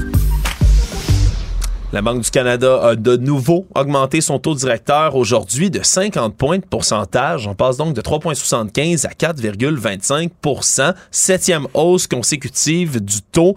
On s'attendait à ce qu'il y en ait d'autres peut-être, mais 50 points, c'est quand même, c'est quand même difficile, Mario. Moi, je, suis tenté de l'appeler la hausse de trop. Euh, c'est parce que on n'a jamais vu ça, les taux d'intérêt changer aussi vite. Et au point où on l'oublie nous-mêmes, il faut, faut, retourner voir les tableaux de, de, ce matin, je leur faisais de la Banque du Canada pour réaliser que jusqu'au début mars, le taux directeur était de 0,25. Là, matin, il a monté à 4,25. 4% complet de plus. Là. Oui, monsieur. Généralement, les taux d'intérêt, ça, ça, ça, fluctue là, au fil des années et des années, mais à coup de un quart de point. Puis à un moment donné, il y a des tendances. Il va être à la hausse, un quart de point, puis deux mois après, l'autre quart de point. Puis tu sais, bon, puis pour ça, il se stabilise, puis il peut redescendre. Mais là, tout à coup, on se retrouve en quelques mois à peine, là, en c'est quoi, 8 ou 9 mois, à transformer mais là, on l'a complètement changé d'ordre de grandeur. là. Donc, tu as des gens là, qui ont signé une hypothèque à taux variable, genre en janvier, dans la même année 2022, à moins de 2 Puis là, ben, il est rendu à 6% à la fin de l'année. J'ai un couple d'amis, là, des jeunes de mon âge, qui ont acheté leur première maison, puis qui ont eu le malheur de le prendre à taux variable, Mario. Puis je peux te dire que pour eux, chaque annonce comme ça, c'est un, c'est crève-cœur. Oui, oui. Et ça, ouais, ça fait une différence. C'est des, c'est sur une hypothèque, c'est des centaines et des centaines de dollars. Et bon, on peut toujours dire, regarde, là, faut que les ménages, faut que les consommateurs soient raisonnables, soient prudents. Mais tu sais, quand on dit à quelqu'un d'être prudent, ben, le corollaire de ça, c'est qu'il faut que les institutions publiques comme la Banque du Canada agissent d'une façon qui est prévisible, qui leur donne du temps pour s'ajuster, de voir venir, de dire, oh, la Banque du Canada s'en va vers là. Mais là, oublie ça, s'ajuster puis voir venir. là. ça a été bang, bang, bang à toutes les six semaines. Puis même Un- cet un été, on disait, trois ça va quarts de point. On pensait que quand il y a eu le gros coup de trois quarts de point, euh, au mois de plein mois de juillet, on disait, oups, là, ça va diminuer. Mais là, on est rendu en décembre, puis ça augmente encore d'un demi-point. Donc, euh, moi, je, je commence à trouver que c'est beaucoup. Je sais que les plus optimistes disent que la, la Banque centrale est allée de, de tous les coups de jarnac possibles pour contenir l'inflation. Puis les plus optimistes disent, vous allez voir, là, l'inflation va baisser pour vrai. Puis peut-être qu'en deuxième moitié de 2023, les taux vont partir à la baisse. Mais là, euh, aujourd'hui, J'aurais moi espéré qu'on qu'on n'y touche plus, qu'on laisse le taux où il était. À la limite, un quart de point encore pour envoyer un signal sur l'inflation. Mais là, un demi-point, je l'ai trouvé salé un matin. Puis on parle beaucoup des gens qui ont une hypothèque, mais c'est tous les autres prêts. là. Les prêts Ouais. auto, les prêts personnels, c'est toutes les formes de prêts où les gens y goûtent. Le classement Forbes des gens les plus riches du monde a brièvement changé aujourd'hui, Mario. Euh, Elon Musk n'a pas été l'homme le plus riche du monde toute la journée pendant 24 heures complètes aujourd'hui. Il a perdu la tête pendant l'espace de quelques dizaines de minutes avant de reprendre finalement la pole position. Il a été dépassé par le français Bernard Arnault, qui est le PDG du groupe de luxe LVMH. Est-ce que tu sais ce que ça signifie, cet Oui, acronyme? LVMH, c'est LV pour Louis Vuitton. Oui. MH pour Moet et NSI, deux marques de champagne. Exactement. Fait que quand Donc- t'es Louis Vuitton, Moet et NSI, d'après moi, il y a du cash dans les environs. une des plus grosses fortunes mondiales. Là, Sa fortune complète à Bernard Arnault et à la famille, c'est 187 184,7 milliards de dollars. Penses-tu qu'en plus, il paye, il paye même pas son champagne le plein prix? Imagine, hein, lui, il y a tout le champagne qu'il il veut. paye même pas son Louis Vuitton le plein prix. Il y a, des, ra- il y a des rabais. C'est dégueu. C'est dégueu, voilà. Il y en a qui ont, il y en a qui ont toutes les cartes Ben dans leur jeu, comme on peut dire. Mais là, pas pourquoi? Mario, Parce que les actions... euh, de Tesla, on se sont effondrés à la bourse plus tôt ce matin avant finalement de reprendre un peu le poil de la bête. Donc, Elon Musk est revenu devant M. Bernard Arnault. Là, on parle de 0,2 milliards de dollars qu'il dépasse. Il est à Mais là, Elon Musk, 184,9. avec tout l'argent qu'il va faire avec Twitter, inquiète-toi pas qu'il va reprendre la tête. Là. Ouais, il perd pas mal plus d'argent avec Twitter qu'il en gagne en ce moment. Mais donc, il est redevenu numéro un. Monsieur Bernard Arnault est deuxième. Sais-tu qui sont les, les- ceux qui Non. complètent Ben, le podium? Jeff Bezos, pas bien loin. Jeff Bezos, c'est quatrième. Il est devancé, ça a l'air, par un homme d'affaires italien qui s'appelle Gautam Adani, qui est à la tête d'un grand conglomérat indien. Donc, euh, voilà, Monsieur Musk a été brièvement plus l'homme le plus riche du monde aujourd'hui. Jeff Bezos, Amazon est quatrième. Quatrième, voilà. Quand même. Le monde. On parlait d'Elon Musk. En 2021, c'était lui la personnalité de l'année du magazine Time. Et là, ça a changé aujourd'hui. C'est le président de l'Ukraine, Volodymyr Zelensky, évidemment, qui a incarné la résistance de son pays en- face à l'invasion russe, qui est désigné personnalité de l'année 2022. Je pense que ça n'a jamais été aussi clair. C'est-à-dire que si tu avais Ouais. fait un sondage auprès de toutes sortes. Sais, généralement, même souvent, c'est dur à dire. Tu dis, ouais, ça pourrait être un tel. Il y a souvent tel, deux, trois noms qui c'est ça. ressortent. Mais là, cette année, c'est comme l'année où Donald Trump a été élu. Là. Tu te dis, ouais, c'est comme des personnages qui ont. euh, Plus grand que nature, qui ont occupé- vraiment marqué. Pas toujours pour le bien, là, mais qui ont vraiment marqué l'année. Non, pas toujours pour le bien. Je pense qu'Adolf Hitler a déjà été la personnalité oui, oui. Times de l'année. Souvenons-nous-en. Mais disons que c'est- c'est c'est- c'est quelque chose. Et le partage, il est ex avec l'esprit de l'Ukraine, dit-on. Donc, on reconnaît quand même là-dedans la résilience des gens en Ukraine. On rappellera que lors du début de l'invasion, même les renseignements américains donnaient 96 heures de vie au régime ukrainien avant qu'il ne soit décapité, que la capitale soit prise et que les Russes assument le contrôle du pays. On est en fin d'année, Mario, et c'est toujours pas arrivé. Le En conflit fait, est loin c'est même le contraire parce que là, c'est l'Ukraine qui regagne du terrain euh, depuis quelques mois. là. Exactement. Donc, on souligne là, toute cette résistance de Zelensky et de son peuple.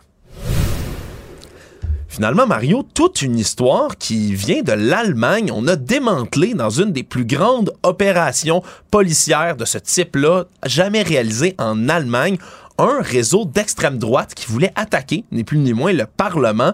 Toute une histoire parce Mais que là, on a attaqué arrêté. pour vrai, là. Ah, oui, oui, on parlait là d'avoir fait des préparatifs concrets, pénétrer violemment dans ce qu'on appelle le Bundestag allemand, la Chambre des députés de Berlin, avec des armes et en prendre le contrôle. Vraiment un coup d'État. L'enquête vise 52 personnes. Il y en a 25 qui ont été arrêtés. Et là, c'est une interpellation qui a pris 3000 membres des forces de l'ordre, Mario. 130 perquisitions qui ont été effectuées. Donc, c'est vraiment massif, mais surtout, ce qu'on dirait un film. Ce- cette cellule, on appelle ça les Reichsbürger, soit les citoyens du Reich. C'est une mouvance extrémiste qui est née en 2021, qui était entre autres contre les restrictions sanitaires, mais qui a construit une organisation presque gouvernementale. Entre eux, dans leur groupe, il y avait des futurs ministres s'ils prenaient le, pouvoir avec des budgets, etc. Tout était placé vraiment pour prendre la tête.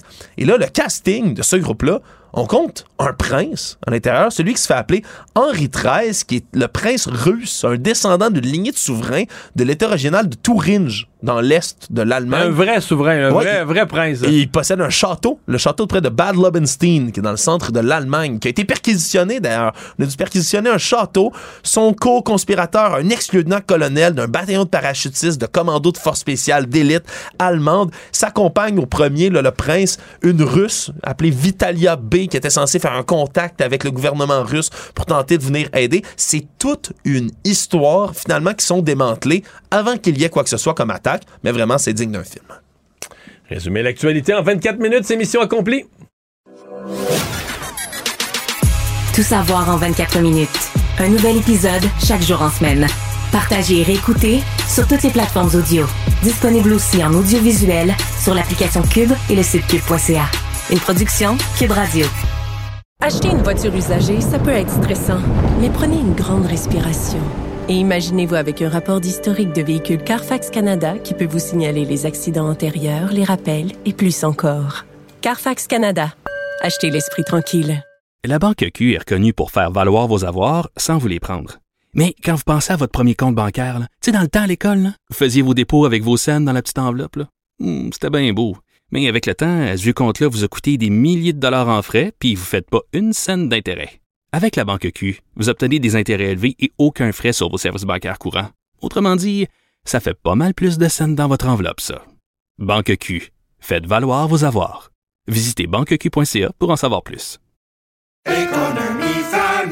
Ici Ricardo. Et Émilie, marchand d'IGA. On a envie de vous inspirer à bien manger. À moins de 5 la portion. Suffit de repérer les produits valeurs sûres et de les cuisiner avec une de nos recettes. Les valeurs sûres, c'est bien pensé, hein? Bien sûr! Détails sur IGA.net. Pour savoir ce qu'il y a à comprendre, Mario Dumont.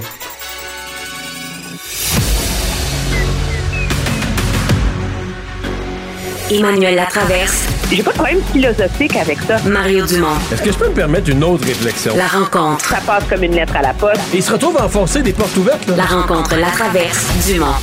Bonjour Emmanuel. Bonjour. Rapport de la, de la vérificatrice générale là, qui touche le secteur de l'éducation, euh, l'enseignement à distance, les enfants, le sort des enfants avec des difficultés là, ou des retards d'apprentissage dans le cadre de cet enseignement à distance.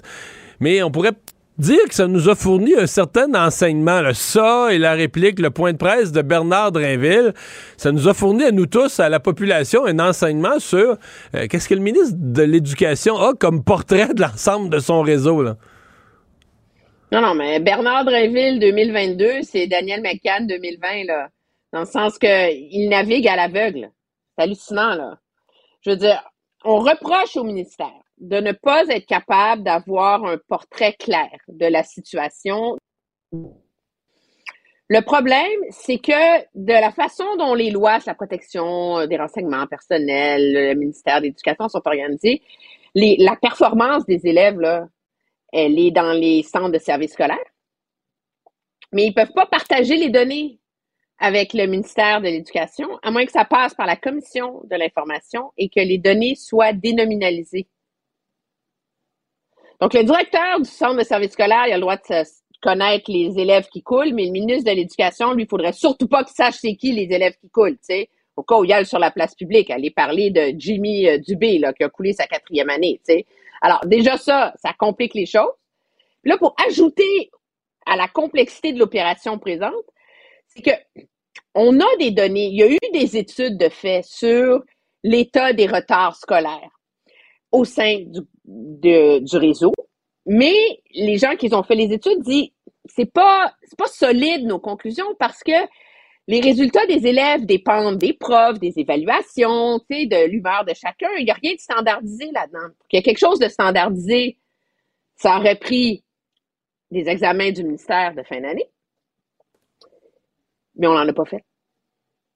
Alors finalement, peut-être qu'on ne saura jamais vraiment c'est quoi la nature du retard. Ouais, c'est juste qu'on va finir par s'en rendre compte parce que là, à un moment donné, ces jeunes-là vont avancer. Tu sais, quand t'as du retard, t'as du retard. À un moment t'arrives à un niveau scolaire où là, l'autre passe par-dessus la tête, t'es plus capable de suivre, ou, ou tu vas en avoir moins qui vont se rendre au cégep, ou tu vas le voir sur des taux de décrochage.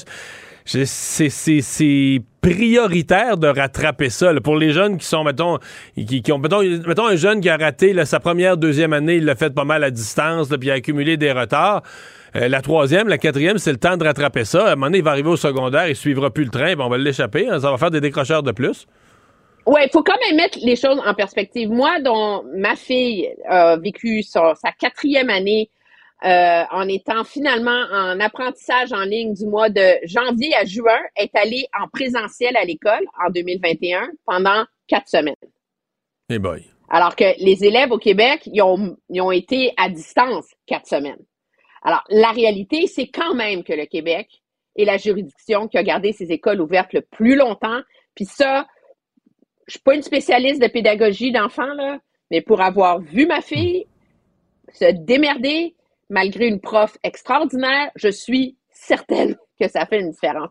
Mais là où il y a un problème, puis moi, il y a une idée qui m'est venue, c'est qu'aussi on apprend là-dedans les délais que ça a pris. Tu sais que qu'au début, les centres de services scolaires puis les écoles étaient tout désorganisés dans l'école à distance. Là. Sérieux, là. On comprend. là. Puis qu'on dise, oui, mais c'est pas normal, en Ontario, ça allait mieux. Oui, il y a une raison, c'est qu'en Ontario, on avait déjà développé une culture d'apprentissage virtuel. Là. Donc, il y a plein d'explications à ça. Le problème, c'est que le gouvernement a, c'est comme rué à acheter des ordis, des trucs, etc. Mettons qu'au mois de septembre 2020, il y avait juste le tiers des élèves qui avaient leur tablette puis leur ordi ça s'explique. Il était backorder, c'était compliqué. Mais le problème, c'est que 18 mois après, il y avait encore des élèves qui n'en avaient pas d'ordinateur. Écoute, faut le faire, là. Et moi, c'est là que ça soulève une question dans mon esprit. Quand on compare avec le ministre Dubé, puis c'est pas garant de succès, là, c'est pas comme si euh, sa révolution marchait bien, mais au moins il essaye de prendre le contrôle de la bête bureaucratique. Il y a l'idée d'imputabilité qu'on essaie de mettre en place dans le réseau de la santé. On a commencé par le faire en nommant des gestionnaires dans les, CHSLD, puis c'est clair que dans le rapport du ministère à sa machine, au CIS, au CIUS, il y a une imputabilité des PDG maintenant. Ils doivent rendre des comptes au ministre et à leurs sous-ministres sur ce qui va et ce qui ne va pas. Moi, je pose la question, est-ce qu'il y a des mécanismes d'imputabilité? Dans cette structure du ministère de l'Éducation, les directeurs généraux des commissions scolaires, c'est qui leur boss? À qui ils rendent des comptes?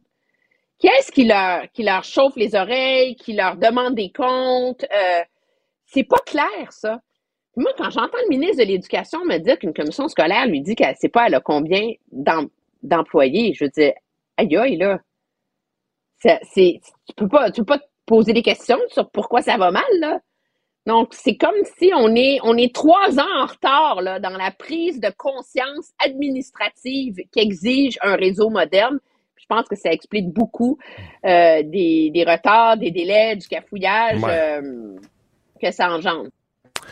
Emmanuel, euh, on vient d'apprendre que Éric Duhem s'est fait dire non euh, on lui avait dit, euh, on, l'avait pas vraiment invité dans les négociations en partie parce qu'on lui avait dit ton affaire d'avoir un bureau puis l'accès à la salle de, point de presse, de conférence de presse de l'Assemblée nationale, c'est des demandes que tu formuleras à la présidente en temps et lieu. Et donc, la présidente de l'Assemblée nationale lui a dit un gros non, euh, ses, infrastructures, ses bureaux, l'Assemblée nationale, c'est réservé aux élus. Oui, puis je vais t'avouer, entre les deux, mon cœur balance. Et j'arrête pas de changer d'opinion là-dessus, mais je pense que je comprends l'injustice flagrante dont se dit victime euh, euh, Éric Duhem, avec presque 13% de suffrage, pas de députés et donc pas d'accès à l'Assemblée nationale, etc. En même temps, l'Assemblée nationale demeure le lieu des élus. Et jusqu'où est-ce que, comme institution, la présidente de l'Assemblée nationale peut mettre le doigt dans l'engrenage d'une exception sans avoir mesuré les conséquences? Qu'est-ce qu'on fait si notre paysage politique se fractionne davantage? C'est quoi la, limite pour y avoir accès? Et je pense que le cas d'Éric Duhem illustre le fait qu'on a vraiment atteint la limite des accommodements à la pièce.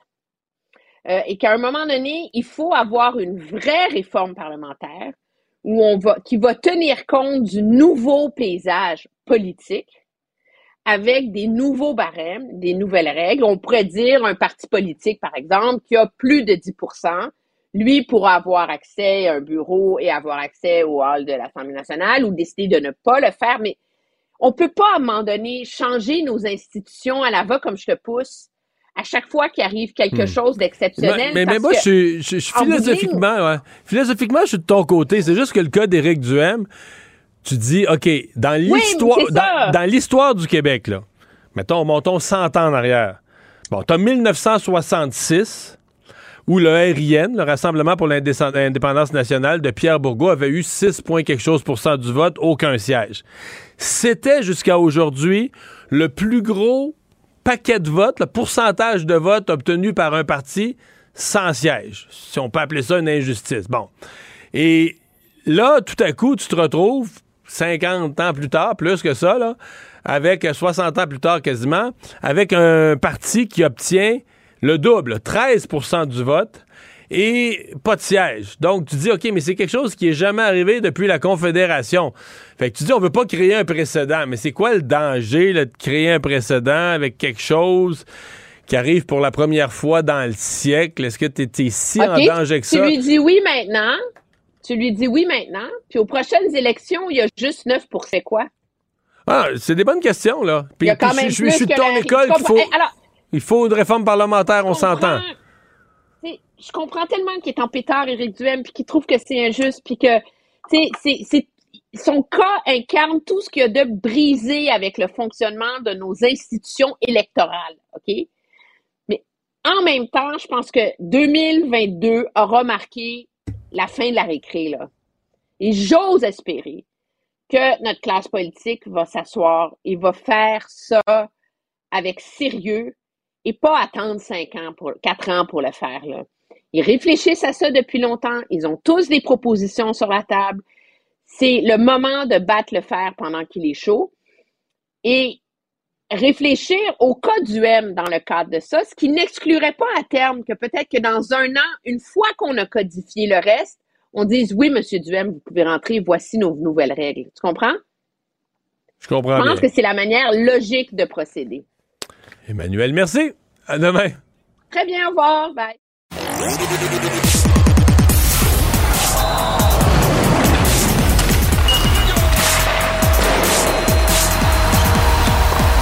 Jean-François Barry, un chroniqueur pas comme les autres. Salut Jean-François. Salut Mario. Alors, euh, ben, on a eu hier un match euh, du Canadien assez euh, je sais pas comment dire, opportuniste. marqué, quand ils ont marqué leur quatrième but, je le regardais, il y avait huit lancés. tu dis, OK, là, ils ont quatre buts en huit lancés. Ouais, ils ont été opportunistes. On a des vrais scoreurs. Tu sais, je veux dire, euh, quand ils ont fait le, turnover, le, revirement euh, de Suzuki à Caulfield, ça, tu peux pas, tu peux pas faire ça à ces deux gars-là. Euh, avant, quand on avait des joueurs moins marqueurs, euh, on peut toucher à bord horizontal, lancer à côté, lancer dans le plastron du gardien. Là, c'est terminé, là, si tu fais une gaffe comme ça. C'est précis, mais c'est aussi rapide. je veux dire, ah. Suzuki a enlevé la rondelle, il a fait une feinte. La première chose que tu as su, la rondelle était sur le bâton. En fait, elle était pas sur le bâton de Caulfield. Elle était en direction du bâton de Caulfield, puis plus vite que ton œil, elle ressortait du but. c'est en plein ça. Fait que, tu sais, ça, on va leur donner. Je me demande quand même si on n'est pas sur euh, le respirateur artificiel un peu. Parce que hier, on on s'est fait dominer. Là. je pense que les équipes ont compris comment nous jouer. On met de la pression sur nos plus vieux défenseurs. On est beaucoup moins efficace qu'en début de saison pour sortir de la zone. Et là, on se fait prendre un peu dans la zone. Là, on a une coupe de guerriers au combat. Savard, Gallagher, Monahan. Ouais, là, il y a des blessés. Puis Monahan, c'est peut-être plus grave. euh, parce que c'est bizarre son affaire. Il a joué. tu sais, les journalistes sportifs nous l'ont montré, là, rentrant dans la, à Calgary, je pense, au Saddle Dome, avec une, une botte. Une botte de. Mais une botte, là, moi, j'ai- j'ai porté une botte de même, j'avais un pied cassé, là. Mais ça peut être ça, hein? Ça peut être un os du pied parce qu'une fois dans le patin, tu le sens plus. Le patin, c'est tellement. euh, c'est- en dehors et tout ça. Fait que est-ce que c'est ça? Est-ce que c'est quelque chose qui a aggravé? euh, tu sais, on sait que lui a été opéré à ses hanches, là, puis tout ça. Fait que ça, ça peut être ça aussi. Mais je trouve que ben, contre Edmonton, on, s'est fait dominer. Contre Calgary, là, souviens-toi, au début du voyage, c'est déjà loin dans nos mémoires, mais on a mangé une sévère. Mais finalement, euh, Max Strom nous a donné un but, puis on est allé chercher la victoire. Fait que je me demande juste, est-ce que, est-ce que ça va être ça, le Canadien, jusqu'à la fin de la saison, que euh, on tient le coup. Il y a toujours. À chaque soir, on dirait qu'il y a une histoire. Tu le nombre de remontées qu'on a fait au Centre Bell en début d'année, il y a- toujours de quoi avec le Canadien de Montréal où, à un moment tout ça va. Tu sais, va, va s'effriter. Comme un château on- de cartes là, qui, à un moment donné, te, te tombe d'en face. Parce que tu peux pas te faire dominer à chaque partie comme c'est le cas. Là. Te faire doubler au chapitre des tirs au but, des chances de marquer, de l'échec avant, tout ça, puis t'en tirer toujours avec la victoire. En tout cas, j'aurais pas vu ça souvent si ça arrive. Ça peut tenir le coup un petit bout de temps. Mais on joue moins bien qu'en début d'année. On domine moins les mais, matchs, je trouve. Mais une des questions qu'on s'est posées, toi et moi, plusieurs fois, c'est est-ce que le retour des deux défenseurs vétérans, Edmondson, parce qu'on a commencé avec une brigade défensive, c'était ridicule aussi jeune, on se Oui. disait ça va être le... Mais finalement, on s'est aperçu que c'était une brigade défensive jeune, mais mobile, extrêmement rapide. La rondelle sortait plus vite du territoire qu'on était habitué, etc. Il jouait avec une confiance. On dirait qu'il se disait, ben, il n'a pas de vétéran, il n'a plus, c'est nous autres, c'est nous autres qui prend en charge. Là. Et là, depuis le retour de. Ben, hier, Matheson a été, là, mais là, pire que tout, tout responsable du premier but, Ah, ça va pas mauvais. du tout. Il a gâché les avantages numériques. À lui seul, il gâche tout l'avantage numérique, perd la rondelle. tout. C'est épouvantable. Puis on le remet, puis on le remet, puis il joue dans toutes les situations. Il joue le plus de minutes. Edmondson, je sais pas quoi dire. C'est peut-être un peu moins flagrant. Mais il joue plus dans ses limites. Mais moi, je me demande si Edmondson, on le sait, il a manqué euh, à cause de blessures au dos l'an passé, même blessure cette année. Est-ce qu'il est à 100 qu'il a je, le trouve le moins, je le trouve moins efficace. Mais moi, ce que je trouve, c'est que ça change l'ADN de notre brigade défensive. En début de saison, là, tac, tac, tac, on était reparti. C'est du, c'est du nouveau hockey, c'était rapide. C'est Là, on est revenu un peu plus dans Edmondson recule, il fait ce qu'on appelle un D2D là, à l'autre défenseur, puis là, il l'envoie en arrière du net, puis là, hop, on est pris un peu plus dans notre zone. Je trouvais qu'on était. Est-ce que c'est les autres équipes qui se sont ajustées? On sait que la Ligue nationale, le, le- le niveau monte, la vitesse monte au fur et à Avec mesure que la saison avance. Mais quand Est-ce même, que- est-ce que le Canadien s'est... Quelqu'un qui viendrait là, ici puis me, plaiderait, le Canadien s'est renforcé de façon majeure avec le retour des deux vétérans. Moi, il va avoir besoin de me plaider longtemps. Là. Au mieux, on est égal, mais c'est sûr qu'on ne s'est pas renforcé. Et moi, je préférais le, le niveau de jeu qu'on avait avant, euh, plus rapide. Et ce que ça fait aussi, c'est que, tu sais, hier, euh, euh, Harris, c'est 13 minutes. Au lieu d'y en donner 16, 17, 18 comme en début d'année, c'est 13. Fait que moi, c'est ça que j'aime pas, c'est que les gars ont un peu moins de jambes, un peu moins de minutes. Il y a juste Goulet à qui on continue d'en donner, là, puis, euh, puis Goulet, il est parti, lui, pour les, euh, les 15 prochaines années dans la Ligue nationale de hockey. là. C'est un, c'est un vrai Ouais, c'est un vrai corps arrière de- d'équipe. là. Euh, on a une nomination pour l'athlète de l'année. Ouais, Marie-Philippe Poulain qui vient de gagner le prix euh, Norton Star, euh, qu'on appelait, le prix euh, Lou March avant, là, pour l'athlète de l'année au Canada. Elle qui a remporté l'or à Pékin, qui a marqué de gros buts encore une fois. Et là, je, je me sens super plate parce que c'est la première joueuse de hockey qui remporte ce titre-là, puis je suis content pour elle, puis j'ai comme l'impression que c'est un peu aussi pour toute sa carrière. Mais, mais moi, personnellement, j'aurais pas voté pour elle. J'enlève rien. là. Je trouve ça vraiment Mhm. spectaculaire ce qu'elle fait. Mais je veux dire, Félix Auger-Aliassime cette année, ça, je- je con- pour moi, c'était un, un- Ça y allait d'emblée. On n'avait même pas besoin de passer au vote. Il s'est rendu là Parce que Marie-Philippe Poulain, elle, ça, il y a des années, les- son année qui a compté le but aux Olympiques, le but égalisateur, le but gagnant. Elle a eu comme des années plus grosses que cette année, à première vue. là. C'est pour ça que j'ai comme l'impression que c'est comme un espèce de, de l'œuvre, là, ouais. Ouais, puis à la chèvre, mais hey, Félix, il s'est rendu top 6, il a fini l'année top 6, il a gagné des tournois, trois de Ouais. suite, il s'est rendu au championnat de fin Peut-être d'année. qu'on se dit qu'il va l'être les dix prochaines années, par exemple.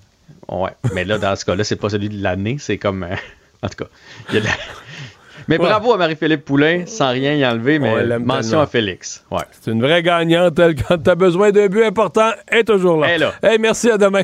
Salut. Acheter une voiture usagée, ça peut être stressant, mais prenez une grande respiration.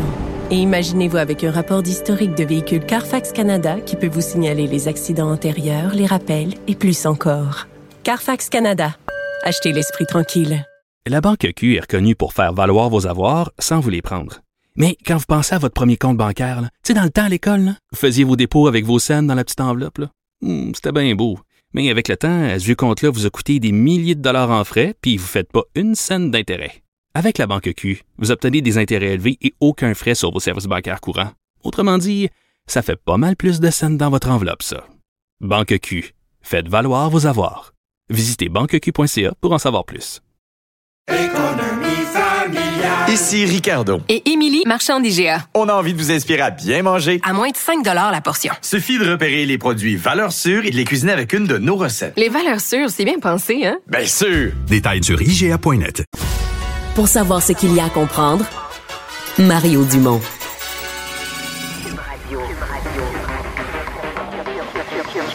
Cube Radio. En direct à LCN. Alors, Mario et Phil Vincent sont avec nous. Euh, c'est sorti en fin de journée, messieurs. Le sort au Parlement d'Éric Duhem vient d'être réglé par la nouvelle présidente de l'Assemblée nationale. Et euh, Mario, Nathalie Roy ferme la porte à double tour. Moi, je trouve ça plutôt, euh, plutôt malheureux. Moi, je pensais que les demandes d'Éric Duhem, d'abord, ça coûtait pas un sou au contribuable. euh, c'était pas déraisonnable. Je comprends quand même que l'Assemblée nationale, on dit a priori, c'est réservé aux élus. C'est la logique même. Euh, mais bon, est-ce qu'un bureau, l'accès... Tu sais, le salon bleu est réservé aux élus, là, la petite salle de conférence de presse avec un lutrin, un micro, où les journalistes sont déjà pour exprimer un point de vue.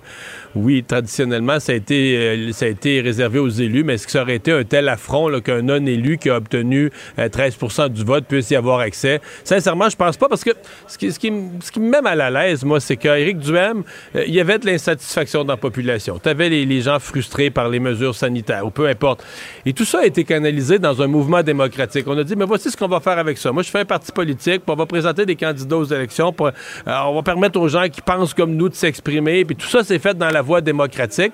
Et bon, les gens ont voté, ils n'ont pas gagné dans aucun comté, mais ils ont eu vraiment beaucoup de votes à l'échelle du Québec. Et là, tout à coup, là, il y a comme, euh, on vient comme mettre un blocage où ça, ça va toujours pouvoir s'exprimer, mais pour- ça va être plus compliqué. Ça ne pourra pas s'exprimer via l'Assemblée nationale.